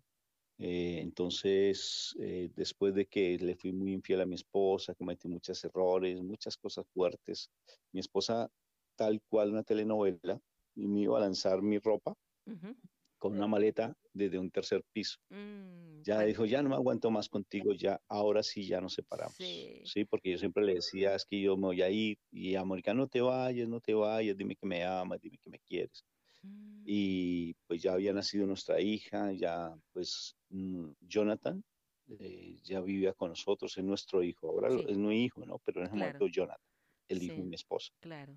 Entonces, él sufrió mucho, se estaba incluso entrando a la casa de los vecinos a robar. Eh, él, no consumió droga, gracias a Dios, no tuvo malos amigos a ese aspecto. Pero él, por ejemplo, entraba a la casa de los vecinos a sacar dinero y ¿sabes qué hacía con el dinero? Le compraba las once a los amigos. Le Mm, pagaba ir al- a, a comer alguna cosa, o sea, mendigando amor, por sentirse, ahora como psicólogo lo Por miramos, amistad. eh, Sí, por buscar amistad. sí. Sí, así era. Entonces él sufrió mucho, mucho, lo maltraté de una manera muy violenta, Jonathan. Fue muy violento el maltrato que le dio y yo le daba pues el amor más a mi hija que a él. ¿Ustedes, también llegaron a ese nivel de, de drogadicción o no?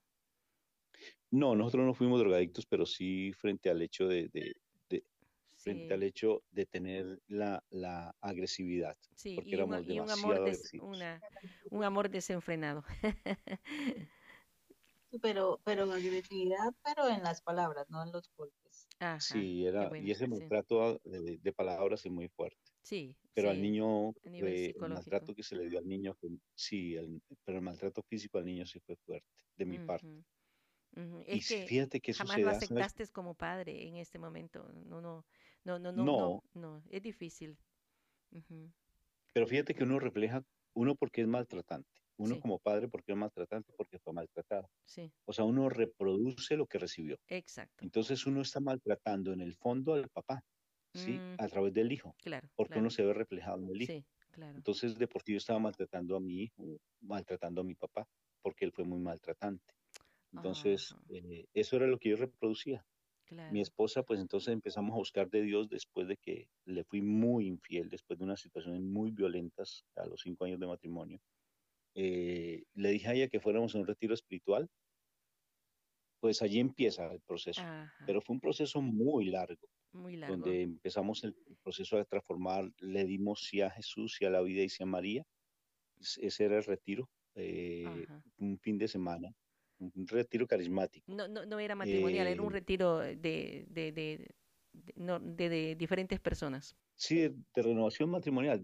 era un retiro. Un retiro normal de, donde iban las personas y. Fueron los dos. Darse uno. Sí, curiosamente fuimos los dos. Qué bueno. Entonces salimos como con el deseo, Mónica, como entusiasmada de pronto a que yo cambiara, pero no, yo no cambié. O sea, pero ya Dios empieza a hacer su obra. Eso es como el, poquito de agua que va cayendo de la piedra, que va haciendo mella. Exacto. Y yo sí les digo a las personas que nos escuchan que vale la pena perseverar, porque es que uno no sabe el día y la hora que, las personas van cambiando. Entonces, eso fue haciendo mella. Dios va haciendo poquito a poco, porque la palabra nunca llega vacía, nunca llega vacía, dice la palabra. Así es. Entonces, Mónica empezó empezó a orar, eh, intentó cambiar mi vida. Eh, eh, a, ella le llegó más, le pegó más el retiro. Sí, porque en ese momento, o sea, yo miro que hay muchas cosas de mi vida que están equivocadas y, que pues yo fui de niña formada en colegios de monjitas y a raíz de la universidad yo me distancié, pero la situación es que cuando ya empiezo a ver tantos problemas, tantas situaciones, tanta tristeza, tantos eh, eh, conflictos, entonces como que eh, este retiro me permite empezar a, como a retomar aquellas cosas que había dejado, ¿no? Mm, entonces eso hace que como que el Señor ya conquistándome y diciéndome, bueno, ya te enseñé algunas cositas, es bueno que ya las vuelvas a retomar. Ahí, ahí yo veo el cumplimiento de esa palabra que dice, instruye al niño en su camino y aun cuando fuere viejo no se apartará de él. Entonces, creo que en el momento empiezan a recordarse cosas especiales que, que había aprendido, ¿no? Claro, desempolvando la fe que había estado en los primeros años en tu corazón. Ah, qué lindo. Así es. Y, así fue como lo, lo, aguantaste un tiempo más. ¿En separaciones hubieron solo esa o hubieron varias separaciones? No, en ese momento realmente no hubo una separación física como tal, o sea, de que Rafa se fuera de la casa. Sí. Pero, Intentos. o sea, yo hice yo hice el plan de que él, a pesar de que estuviera ahí en la casa, no existiera un mueble mm, más. Sí, sí. Hice que los niños también lo trataran igual así, que no tomarlo un mueble más. Sí. Exactamente, entonces él tenía que responder por todas sus cosas, haga de cuenta, era como un inquilino que uno tuviera en una casa, pero sin tenerle cuidado. Ya no respondiste ni por darle de comer ni, ni atenderlo. Exacto. Entonces, eh, cuando fuimos a ese, a ese, ese, retiro, eh, pues en mi corazón estaba el tomar el, los sacramentos del matrimonio, el sacramento del matrimonio, sí, para bendecir mi hogar. Eh, curiosamente, pues uno piensa que con la bendición del hogar las cosas van a cambiar, ¿no? Sí, Entonces, de pronto eso fue lo Exactamente. Entonces, de pronto eso fue lo que hice que, bueno, terminamos casándonos por la iglesia y claro, uno está esperando que no, todo cambió, que Rafael ya se transformó, pero no fue así. La batalla fue fuerte, fue continuar en una batalla mucho más fuerte porque ya, o sea, si antes estábamos perdidos porque ya el mal nos tenía conquistados con el problema de la fornicación, pues en este caso ya era, tenía que atacar más fuertemente porque teníamos una bendición, entonces el mal no se queda acomodado, al contrario, es peor. Entonces los problemas que se vinieron encima fueron muchísimo más tremendos, los ataques de Rafa hacia mí eran más fuertes, eh, pero eh, fue curioso, el Señor me fue llevando poco a poco a, encontrarme, o sea, y es raro, o sea, Rafa a pesar de que me atacaba, ese Rafa es una, un asunto interesante, él a pesar de que me atacaba, eh, por ejemplo, él me invita a ir a hacer un retiro, eh, y un retiro que para mí fue muy significativo porque mm, él pensaba que yo era la del problema. Entonces él me lleva... para que te compusieras, para que mi esposa cambie. exactamente. Entonces resulta que yo voy a este retiro y para mí fue realmente cambiar mi vida. Realmente ahí conocí quién era el Señor. Ahí lo viste de frente. Eh, Qué bueno. Ahí sí, ya. Eh, pude sanar muchísimas heridas y, pude entender que mi, objetivo era eh, seguir sanando, o sea, seguir sanando porque abrí muchas heridas, las sané, pero me di cuenta que habían muchas más. Entonces, como siempre, un retiro no se termina cuando se termina el retiro, sino que es ahí cuando, inicia comienza. el retiro, ¿no? Exacto. Y entonces, gracias a Dios, eh, me quedó esa formación y eh, pues yo seguí en ese proceso. Muchísimos años estuve orando para que mi esposo cambiara, que él también fuera a sus retiros y demás, pues para que cambiara. Y que realmente él me amara, que realmente fuera un hombre fiel, bueno, etcétera, etcétera. Pero en ese proceso, a pesar de, de mis oraciones, que no eran como las más correctas en, en cuanto a ese punto, claro el Señor seguía sanando y sanando mi, vida. O sea, yo creo que todos los años que yo llevé, que fueron alrededor de unos 15 años larguitos, em, sanando mis heridas, eh, fue entendiendo realmente qué, qué es lo que nosotros debemos perseguir como matrimonio, perseguir en la vida, en fin. Eh, eh, me permitió entender que el primero debía ser Jesús en mi vida antes que mi esposo. O sea, logré entender que el primero de la vida de nosotros tiene que ser el Señor. Exacto. Antes que el esposo, antes que los hijos, antes que la profesión, antes que cualquier cosa. O sea, todo eso lo del mundo es añadidura. El verdadero esposo del alma. Exactamente. El verdadero esposo es nuestro Señor eh, logré entenderlo a, raíz de eso, a raíz de ver que mi esposo no cambiaba, que seguían las mismas, al contrario era peor, eh, los ataques eran mucho más fuertes, él me prohibía ir a la iglesia, él me prohibía, eh, o sea, constantemente estaba maltratándome con sus palabras, etcétera, etcétera. Pero el Señor me fortalecía con ese estudio de la palabra diario, con la oración diaria seguí, seguí, el Señor me iba mostrando cuál era mi valor, cuál era mi verdadera identidad. Y cuando logro entender eso, ya logro decir, no más, basta. Hasta aquí va la situación, no voy a, voy a, no voy a permitir más el atropello que se está haciendo. Exacto. Contigo y con los dos hijos.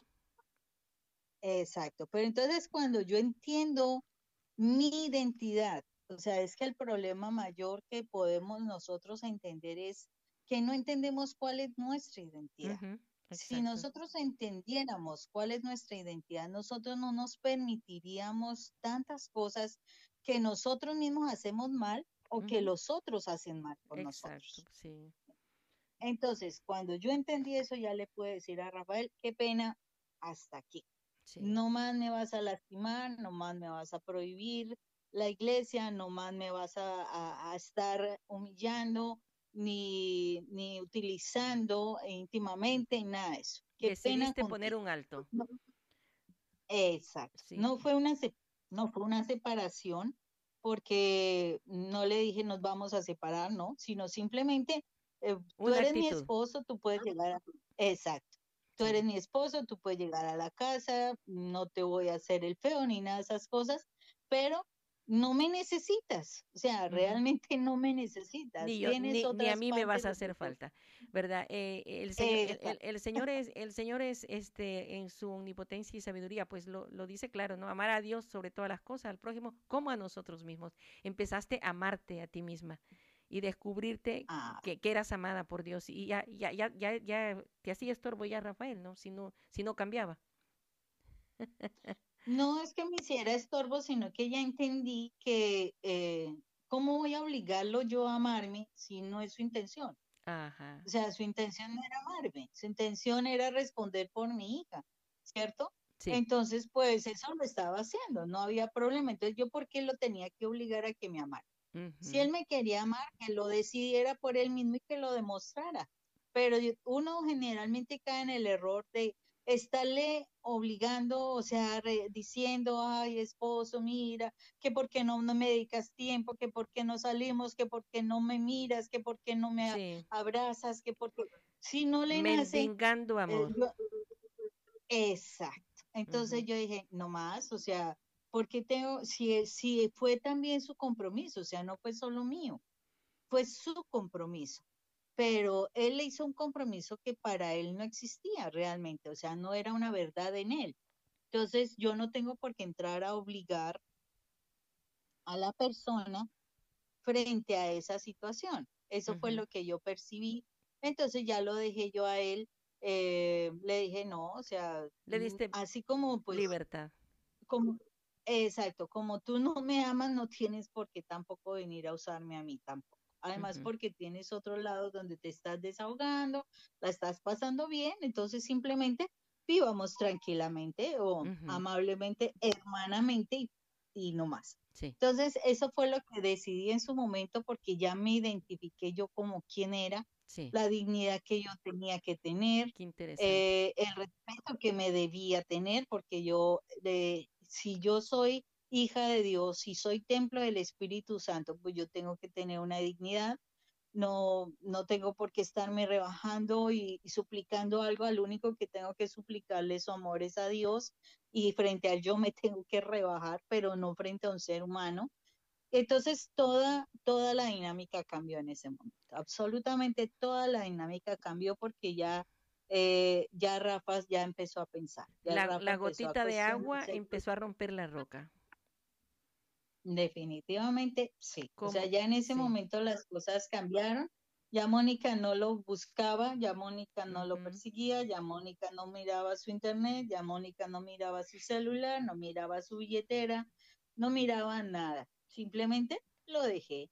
y, claro, para él eso fue como el cuestionamiento, ¿no? Sí. Sí, ahí fue un cambio tremendo, porque fueron más de 15 años donde Mónica siempre estaba pendiente y mendigando amor. Mendigando amor porque es que, fíjate, ahora que estamos de misión, ¿no? Ahora que conocemos del Señor, ahora que nuestro matrimonio fue restaurado, ahora que estamos eh, pregonando por la palabra y ayudando a los matrimonios, nos damos cuenta que cuando uno está en el mundo, la esposa nutre al esposo que está en el mundo. Lo nutre. ¿Cómo lo nutre? Porque como uno está, voy a utilizar palabras bíblicas que son fuertes, ¿no? Comiendo comida de cerdos, tal cual lo dice en el Hijo Pródigo, ¿no? Claro. Cuando uno está en el mundo, en el lodo, allí con los cerdos, entonces uno se siente que está muy bien porque el mal a uno lo, lo adormece. Por ejemplo, fíjate que a mí me gusta mucho la película de Pinocho. Sí. La película de Pinocho, que es un de dibujos animados, pero narra exactamente lo que le pasa a un hombre eh, cuando uno está en el mundo, que lo convierten poco a poco. Yo no sé si tú conoces esa, esa parte, que Pinocho se deja seducir por un hombre titiritero que le da dulces y lo lleva a un país o lo lleva a una región donde se convierten en, en, en borricos, en burritos, ¿sí? Y eso es lo que le pasa a un hombre que está en el mundo.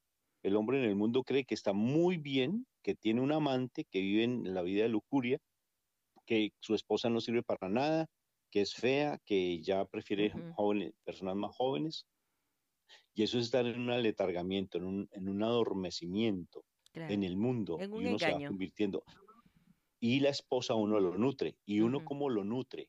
Ese macho alfa, ese pavo real, ese espíritu de, de Adonis, ¿cómo lo nutre? Buscándole la cartera, pendiente que si lo ama, que si no lo ama, esperándole la ventanita a ver cuándo, a qué hora llega, eh, revisándole el internet, eh, todas esas cosas lo nutre a uno porque lo hace sentir a uno importante, claro. muy indirectamente, entonces uno se cree que es el, rey pepinito, ¿sí? Entonces, y eso hace que uno maltrate, que uno grite para tratar de amedrantar a la otra persona, hacerla sentir loca, hacerla que minimizarle, uh, eh, mejor dicho, dañarle toda su estima, porque eso es lo que uno hace en el mundo.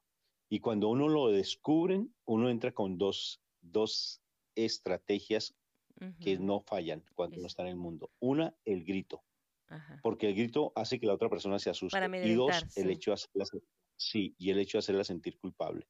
Sentirla culpable, usted la culpable, es que, sí, eso es lo que uno hace cuando está en el mundo. Mónica se desprende de todo eso, pero desprendimiento es desprendimiento. Y te dejó a ti en el aire. me, todo, voy a decir un chiste solamente para adultos, me cortó todos los servicios. Entendido, ¿sí, Todo, todo, todo, todo. Y, Fue, Ella se volvió radical, radical en, en todo aspecto. Y esa radicalidad que ella tuvo hizo que yo tuviera conciencia, porque dejó de nutrirme toda esa parte de autoestima, dejó de nutrirme toda esa parte de ego, de prepotencia, de soberbia, que es el pecado de Satanás, me dejó de nutrirlo. Y al dejar de nutrirlo, entonces automáticamente yo empiezo a buscar de te, Te dejó solo. Sí.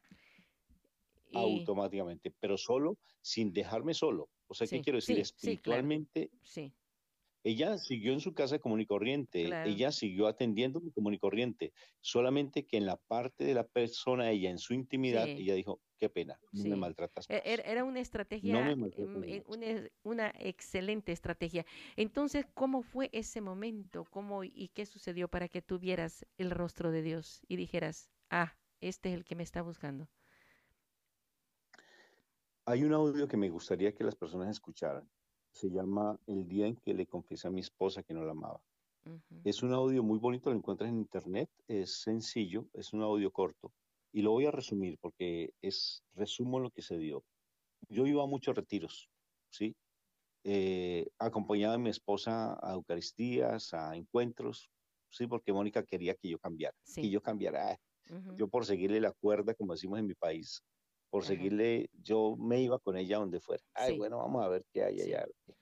Pero entonces no cambiaba, o de pronto sentía como esos altibajos, como saltamontes, decimos claro, sacerdote. Claro. Salto aquí, salto allá, salto aquí, salto allá. Entonces, un día sí y un día no, como un yoyo, ¿no? Sí, sí. Entonces, eh, mi esposa toma eh, realmente muy en serio su parte espiritual y fuimos a un retiro de parejas. Y en ese retiro de parejas volvemos a la agüita con la piedra y el Señor va haciendo mella, mella, mella, mella.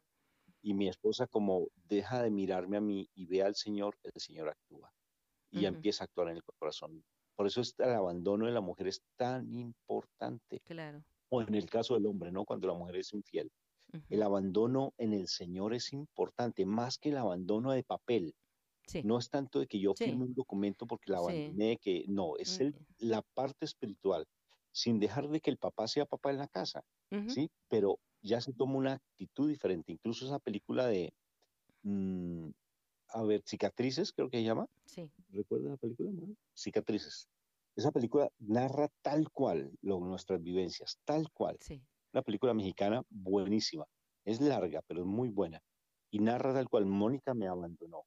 No le preocupó absolutamente nada. Si gritaba, ella se dejó de... Ya no, no me peleaba entonces fuimos a ese retiro y había más o menos unas 23 personas, 23 parejas más o menos. Y yo estaba casi de últimas, entonces todos empezaron a, dar, a hacer la promesa de, matrimonio. Mm, a renovar. La promesa de matrimonio es, sí, claro, y, la renovación del, compromiso matrimonial es yo, eh, yo prometo serte fiel. Sí. Imagínate, tenía que hacerla ante 23 parejas más. Sí, sí. Y yo no prometo. O sea, yo procuro no prometer porque la palabra es clara. Y en eso sí estoy consciente. Que tú sí sea sí y que tú no sea no. Porque la promesa es sagrada. ¿Y, no lo hiciste? Yo procuro, yo no, yo procuro no prometer porque la promesa es sagrada. Entonces, cuando me tocó decirle a Mónica, te prometo serte fiel, imagínate que todo el mundo se quedó mirándome. Sí. Sí, porque sabían de lo que yo era. claro, ya tenían tu antecedente. prometerle, claro, prometerle, serle fiel y sobre todo el valor de la palabra promesa. Claro. Entonces yo me quedé mirando a Mónica, no, y Mónica, ¿sabe lo que hizo? Tomó el celular, lo, lo colocó en modo de grabación para grabarme, porque sabía que yo iba a prometer. Y después decirme, mira lo que tú acabas de decir. Sí. Entonces en ese momento yo la miré a los ojos y por primera vez en mi vida, después de tantos años, yo le dije a mi esposa que no la amaba. Yo le dije, Mónica, yo no te amo. Nunca te he mm. amado. Quiero decirte la verdad. Sí. Mi esposa lloró, ese momento se puso a llorar. Yo, ese, yo lo recuerdo que su ah. llanto fue de tanto dolor. Eh, eh, eh, fue un aguijón que, que no se puede explicar. Qué tremendo. Pero fue, sí, porque ahí por fin comprendió, ahí por fin le dije la verdad de lo que tanto esperaba que yo le dijera realmente lo que ella intuía. Sí. En el 99% intuía que yo no la amaba, pero faltaba solamente que yo lo que tú se lo dijeras. Y se lo confirmé. Sí, claro, fue tan duro, pero yo se lo dije de todo corazón, se lo dije, Moni, hoy te digo delante de todas estas personas que yo no te amo. No puedo seguir fingiendo. Ay, Dios mío, ¿y qué pasó? Sí, mi amor ha sido, sí, mi amor ha sido mentiroso, mi amor ha sido posesivo, sexual, mi amor no ha sido realmente un amor. No es real, sí. y el retiro terminaba en ese momento. Sí, entonces yo le dije a Mónica, pero hoy quiero realmente prometer y tú sabes que para mí la promesa es sagrada y yo no te prometo, pero hoy te voy a prometer algo. Entonces ella pues lloraba y yo le dije, hoy te prometo que voy a buscar de Dios. Hoy te prometo que voy a empezar a amarlo y me voy a dejar amar por Él. Y sé que en el momento en que yo me deje amar por Dios, yo te voy a amar como te lo mereces. Y entonces es lo que te quiero prometer y te quiero dar como regalo hoy eso. Que voy a prometerte buscar de Dios. No, pues ella ante mi esposa cambió, se levantó. Sí. Sí, y me dio un abrazo. es que efectivamente habías estado jugando con el amor, definitivamente. Claro que sí. Ahora ibas a encontrar el amor de los amores para aprender a amar. Qué lindo. Me encanta. E, e, ese, ese, fue como, como quien dice em, el, el, resultado, el cierre después de tanto sufrir, Mónica. a, a partir de ahí, él sí de verdad cambió, fue otro Rafael. Mónica. No. Es que el cambio no es, no es inmediato, eso es claro. Y sí, no, no cambia inmediatamente, eh, pues eh, precisamente saliendo de ese encuentro de renovación. No tuvimos eh, una pelea saliendo. Nomás saliendo se dio una pelea y como que todo eso, como que la misma cosa. aún así, pues, yo seguía con el Señor y demás, pero pues sea como sea, él ya empieza a esforzarse, ya empieza a generarse algunos cambios eh, pequeños, pero van en aumento. Y eh, yo decía, bueno, lo importante es uno no creerse, no, ya está perfecto y entonces vendría una decepción grande. Claro. No, la idea es que eh, se deben visualizar las cosas bien y el Señor permite eso, de que tú los vayas visualizando, ¿no? Como una de las cosas que generalmente hacen las personas de que el esposo va una sola vez a la Eucaristía y entonces ya se cree que cambió. No, no, así no son las situaciones, o sea, se tiene que evaluar, se tiene que ver, es un proceso, porque si, si de una vez, como se dice, tú le tienes la rienda eh, bien apretada al caballo y está frenado, entonces, ah, no, que, que ya cambió y trun, le suelta la rienda, vuelve y se desboca el caballo. Entonces, no, la idea es que eh, uno tiene que ir mirando y el Señor le va mostrando a uno, o sea, el Señor le va guiando a uno para ver qué, qué tan verdad es el cambio, qué tan verdad son eh, las situaciones de crecimiento espiritual, etcétera. Y, y, gracias a Dios, a, esa, a ese conocimiento que el Señor le va dando, esa sabiduría que le va dando a uno, eh, sí, se fue fortaleciendo un cambio, se fue fortaleciendo una, eh, una nueva forma de vida familiar, lo cual nuestra hija empezó a observar, nuestro hijo también. Entonces, eso fue un proceso, porque todo es un proceso, pero bueno, confiando en el Señor aquí, todavía seguimos creciendo. Sí, y fue un cambio tremendo. Pero mira que ahora eh, las cosas cambiaron mucho, mucho, mucho. Eh, ¿Cuántos años de, casados tienen ya? Eh, o de, sí, sí, de, de, encuentro más bien, desde la universidad, ¿cuántos años han pasado? Son 39 años. 39 38 años. Ajá. Pero ya, ya casi a los 20 ya, ya la, la situación estaba diferente, me imagino. Eh, pues eh, fueron 10 años después que nosotros nos organizamos, porque nuestra hija tiene una diferencia con el hijo mayor eh, de 10 años. En nuestro matrimonio como tal, cuando nos casamos por, la, por lo civil, eh, son 29 años de vida eh, matrimonial eh, y serían 24 años, 24 años de vida casados por lo católico. Sí. Entonces, pero realmente nosotros nos conocimos hace 38 años. Muy mucho tiempo, muy mucho tiempo. pero mira, mira que yo te digo, de verdad el Señor cómo va haciendo su obra para nosotros. Este es nuestro testimonio. No quiere decir que las personas vayan a vivir ese mismo testimonio porque todos tenemos testimonios diferentes. Exacto. Pero para Mónica fue así. Sí, o sea, Mónica, yo fui, como dice una amiga nuestra, yo fui el anzuelo que Dios utilizó a Mónica para pescarla a ella. Y a través de la transformación de su comportamiento, como dice la palabra en, en 1 de Pedro capítulo 3, que el testimonio de mi esposa, si no hable, transforma el corazón y santifica el corazón del esposo. Eso se dio en nuestro hogar. Se cumplió la palabra, que realmente el testimonio es el que cambió. Y el testimonio de mi esposa fue el que me ayudó a cambiar a mí. Ahora, eh, uno no deja de tener luchas en el matrimonio, pero les aseguro que las luchas de ahora son, no, no son nada en comparación de lo que vivíamos. Las peleas de ahora, tenemos discusiones porque somos de un temperamento fuerte los dos, mi hija de igual manera, pero son peleas, no, esas peleas de ahora son para uno reírse, ¿no, Molly? que, pero son boas, unas cosas boas, unas cosas que ya no, le, ya no son tan fuertes como antes.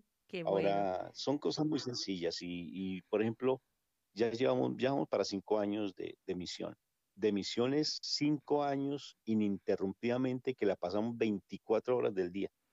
Sí, ahí lo único que nos separa de pronto es porque ella va a, un segundo piso y yo me quedo en el primero. Y al ratito nos encontramos, pero ha sido ininterrumpido. Qué bello. Y llevamos una muy buena relación. Los eh, han cambiado, mi gente. No ha habido tiempo de hablar de, perdón, no ha habido tiempo de hablar de sus dos hijos, pero entiendo que pues ya eh, de su hijo mayor ya, debe estar muy grande, eh, no sé si casado ya, pero Dayani es como una parte esencial en la misión que ustedes han tomado. Sí, claro, nuestros hijos intentaron suicidarse. Mi hijo intentó, eh, él compraba afecto, compraba amor, tuvo una novia a la cual él se endeudó mucho por tratar de mendigar amor, le pagaba el estudio, le pagaba la mamá de la, de la chica por mantener, la mantenía por tener una familia. Nos tocó pedirle perdón, de perdón, pero de corazón, pedirle perdón, pedirle perdón a él por haberle robado el amor de su mamá, eh, pedirle perdón también por eh, el hecho mismo del maltrato que le di, por no aceptarlo como hijo. Ahora es mi hijo, Ahora, pues, obvio que la relación es completamente diferente. Uf, tremendamente diferente. Con mi hija intentó suicidarse, mi hija entró en cuadro de anorexia, depresión. Y ahora es diferente, está estudiando psicología incluso. Y, y ahora, de verdad, no dejamos, como te digo, hay cosas que todavía uno sigue, eso uno dice que, que, ya con Dios le cambió la vida, no. Va cambiando, pero todo es un proceso. Hay que seguir limpiando, depurando, cambiando. Cuando nosotros dictamos conferencias todavía nos seguimos dando cuenta de cosas. Cuando hacemos la meditación del Evangelio todavía el Señor sigue limpiándonos. Claro, claro. Toda la vida. Es el aguijón de Pablo, ¿no? Pero ese aguijón de Pablo es tan bonito tenerlo porque eso hace que tengamos la mirada puesta en Dios, que sin Dios no podemos hacer absolutamente nada, Él lo dice. Pero lo bueno es, que, encontraron esos rieles donde ustedes van, cada quien a la par, ¿verdad? Eh, eh, y, visualizando esa meta, como ese tren que va, que va buscando esa estación. Eh, Mónica y Rafael, esto no acaba. Yo siento que ustedes son un abismo de enseñanzas para todos nosotros. Me encantaría seguir hablando de otros temas, ya ahora como misioneros, como evangelizadores, como, como familia. Y, y, de igual manera saber el testimonio de Daya, así separadamente, porque también es un, es un pozo de gracia eh, la transformación de ella. Pero ahora que son ya misioneros, ¿cuál es el mensaje? Quisiera que resumiésemos y le dijeran a quien está escuchando. ¿Qué, qué quiere decir el Señor con todo esto, Rafael?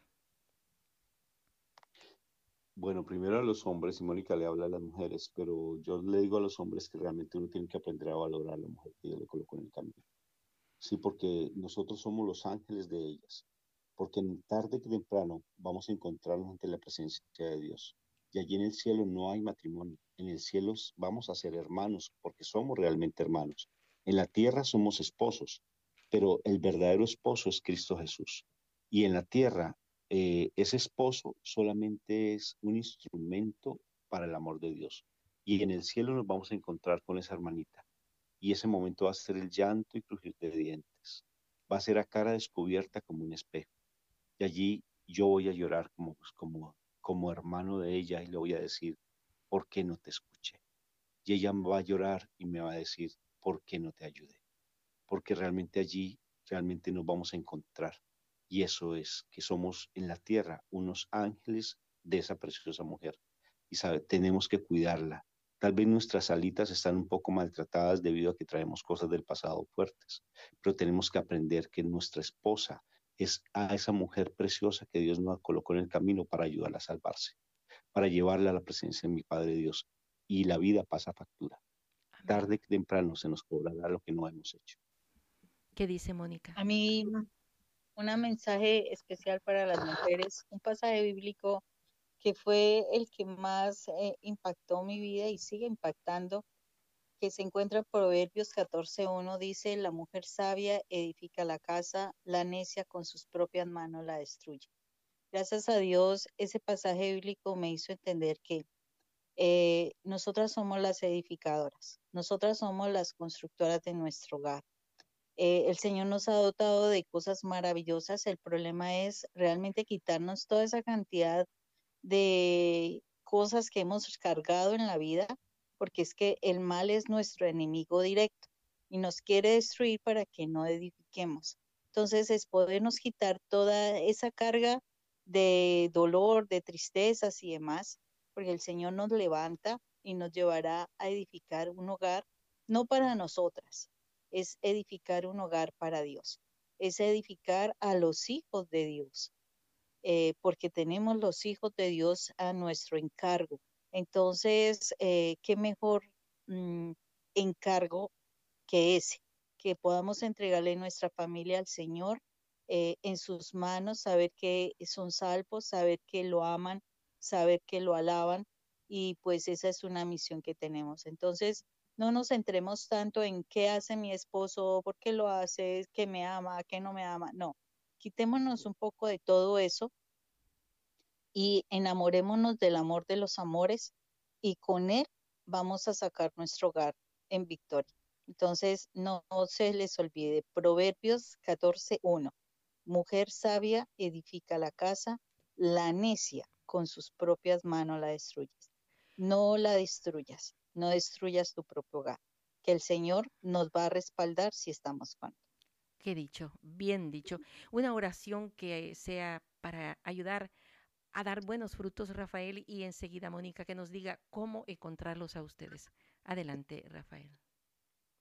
Sí, mira, el, de por sí con mi nombre es más fácil de allí en las redes sociales tenemos bastantes programas en YouTube, hay muchos programas y cosas muy edificantes. Recuerda el programa que te aconsejé, que se llama El día en que le confesé a mi esposa que no la amaba, para que los oyentes la escuchen.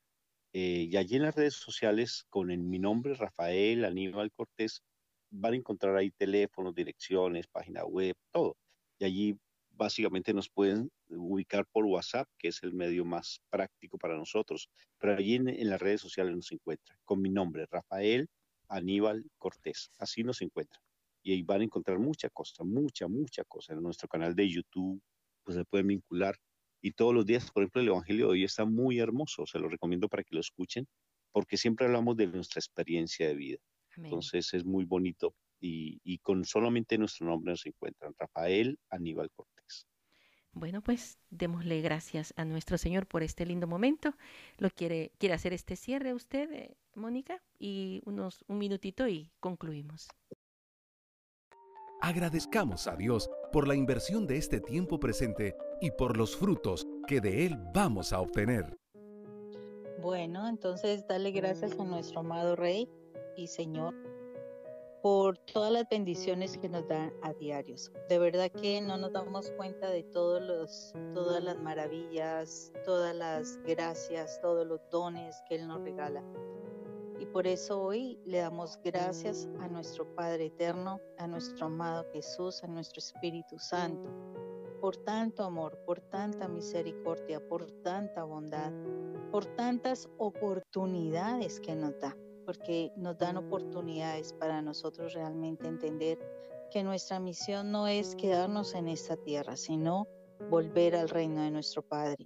No somos de este mundo, eso lo oraba claramente nuestro Señor Jesucristo allí en Juan 17.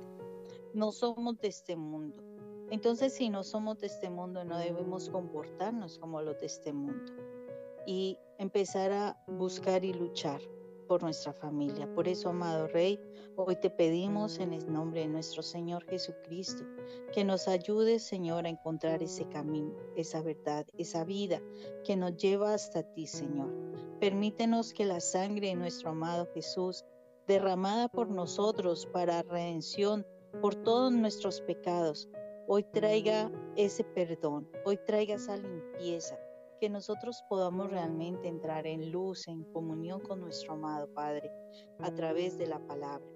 Que esa sangre poderosa delante del Señor nos justifique delante del Padre como si nunca hubiésemos pecado y que nos permita vivir en santidad, ser apartados para Dios, ser, ser servidores de nuestro Señor. Gracias Padre eterno, gracias amado Jesús, gracias Espíritu Santo por todo lo que nos enseñas, por todo lo que nos das, por todo lo que nos muestran y sobre todo por todo lo que nos amas. Gracias eterno Dios, amado Señor. Amén. Amén. María, Madre Santa del Cielo, tú que eres esa portadora del amor de Dios a través de tu gracia. Llena a todas las familias, a las personas que están escuchando este testimonio, para que con tu amor misericordioso, con tu presencia viva del Espíritu Santo, también inunde los corazones con tu gracia y podamos llegar a ser esos verdaderos ejemplos de tu amor misericordioso, porque tú eres la que nos muestra el camino hacia la presencia de nuestro Jesús. Tú que estuviste con San José, enséñanos a tener una familia de acuerdo a tu a tu ejemplo. Gracias, Madre María, por tu amor y misericordia para también para con nosotros. Amén. Conociendo y aprendiendo más de nuestros invitados. De por sí, con mi nombre, es más fácil de allí en las redes sociales tenemos bastantes programas en YouTube, hay muchos programas y cosas muy edificantes. Recuerda el programa que te aconsejé el día en que le confesé a mi esposa que no la amaba para que los oyentes la escuchen. Eh, y allí en las redes sociales, con mi nombre, Rafael Aníbal Cortés, van a encontrar ahí teléfonos, direcciones, página web, todo. Y allí básicamente nos pueden ubicar por WhatsApp, que es el medio más práctico para nosotros. Pero allí en, las redes sociales nos encuentran con mi nombre, Rafael Aníbal Cortés. Así nos encuentran. Y ahí van a encontrar mucha cosa, mucha, mucha cosa. En nuestro canal de YouTube, pues se pueden vincular, porque siempre hablamos de nuestra experiencia de vida. Entonces es muy bonito y, con solamente nuestro nombre nos encuentran, Rafael Aníbal Cortés. Te invitamos a nuestro siguiente episodio, del cual juntos podemos aprender. Preguntas, comentarios o sugerencias al correo vivirelpresente arroba mamailda.com.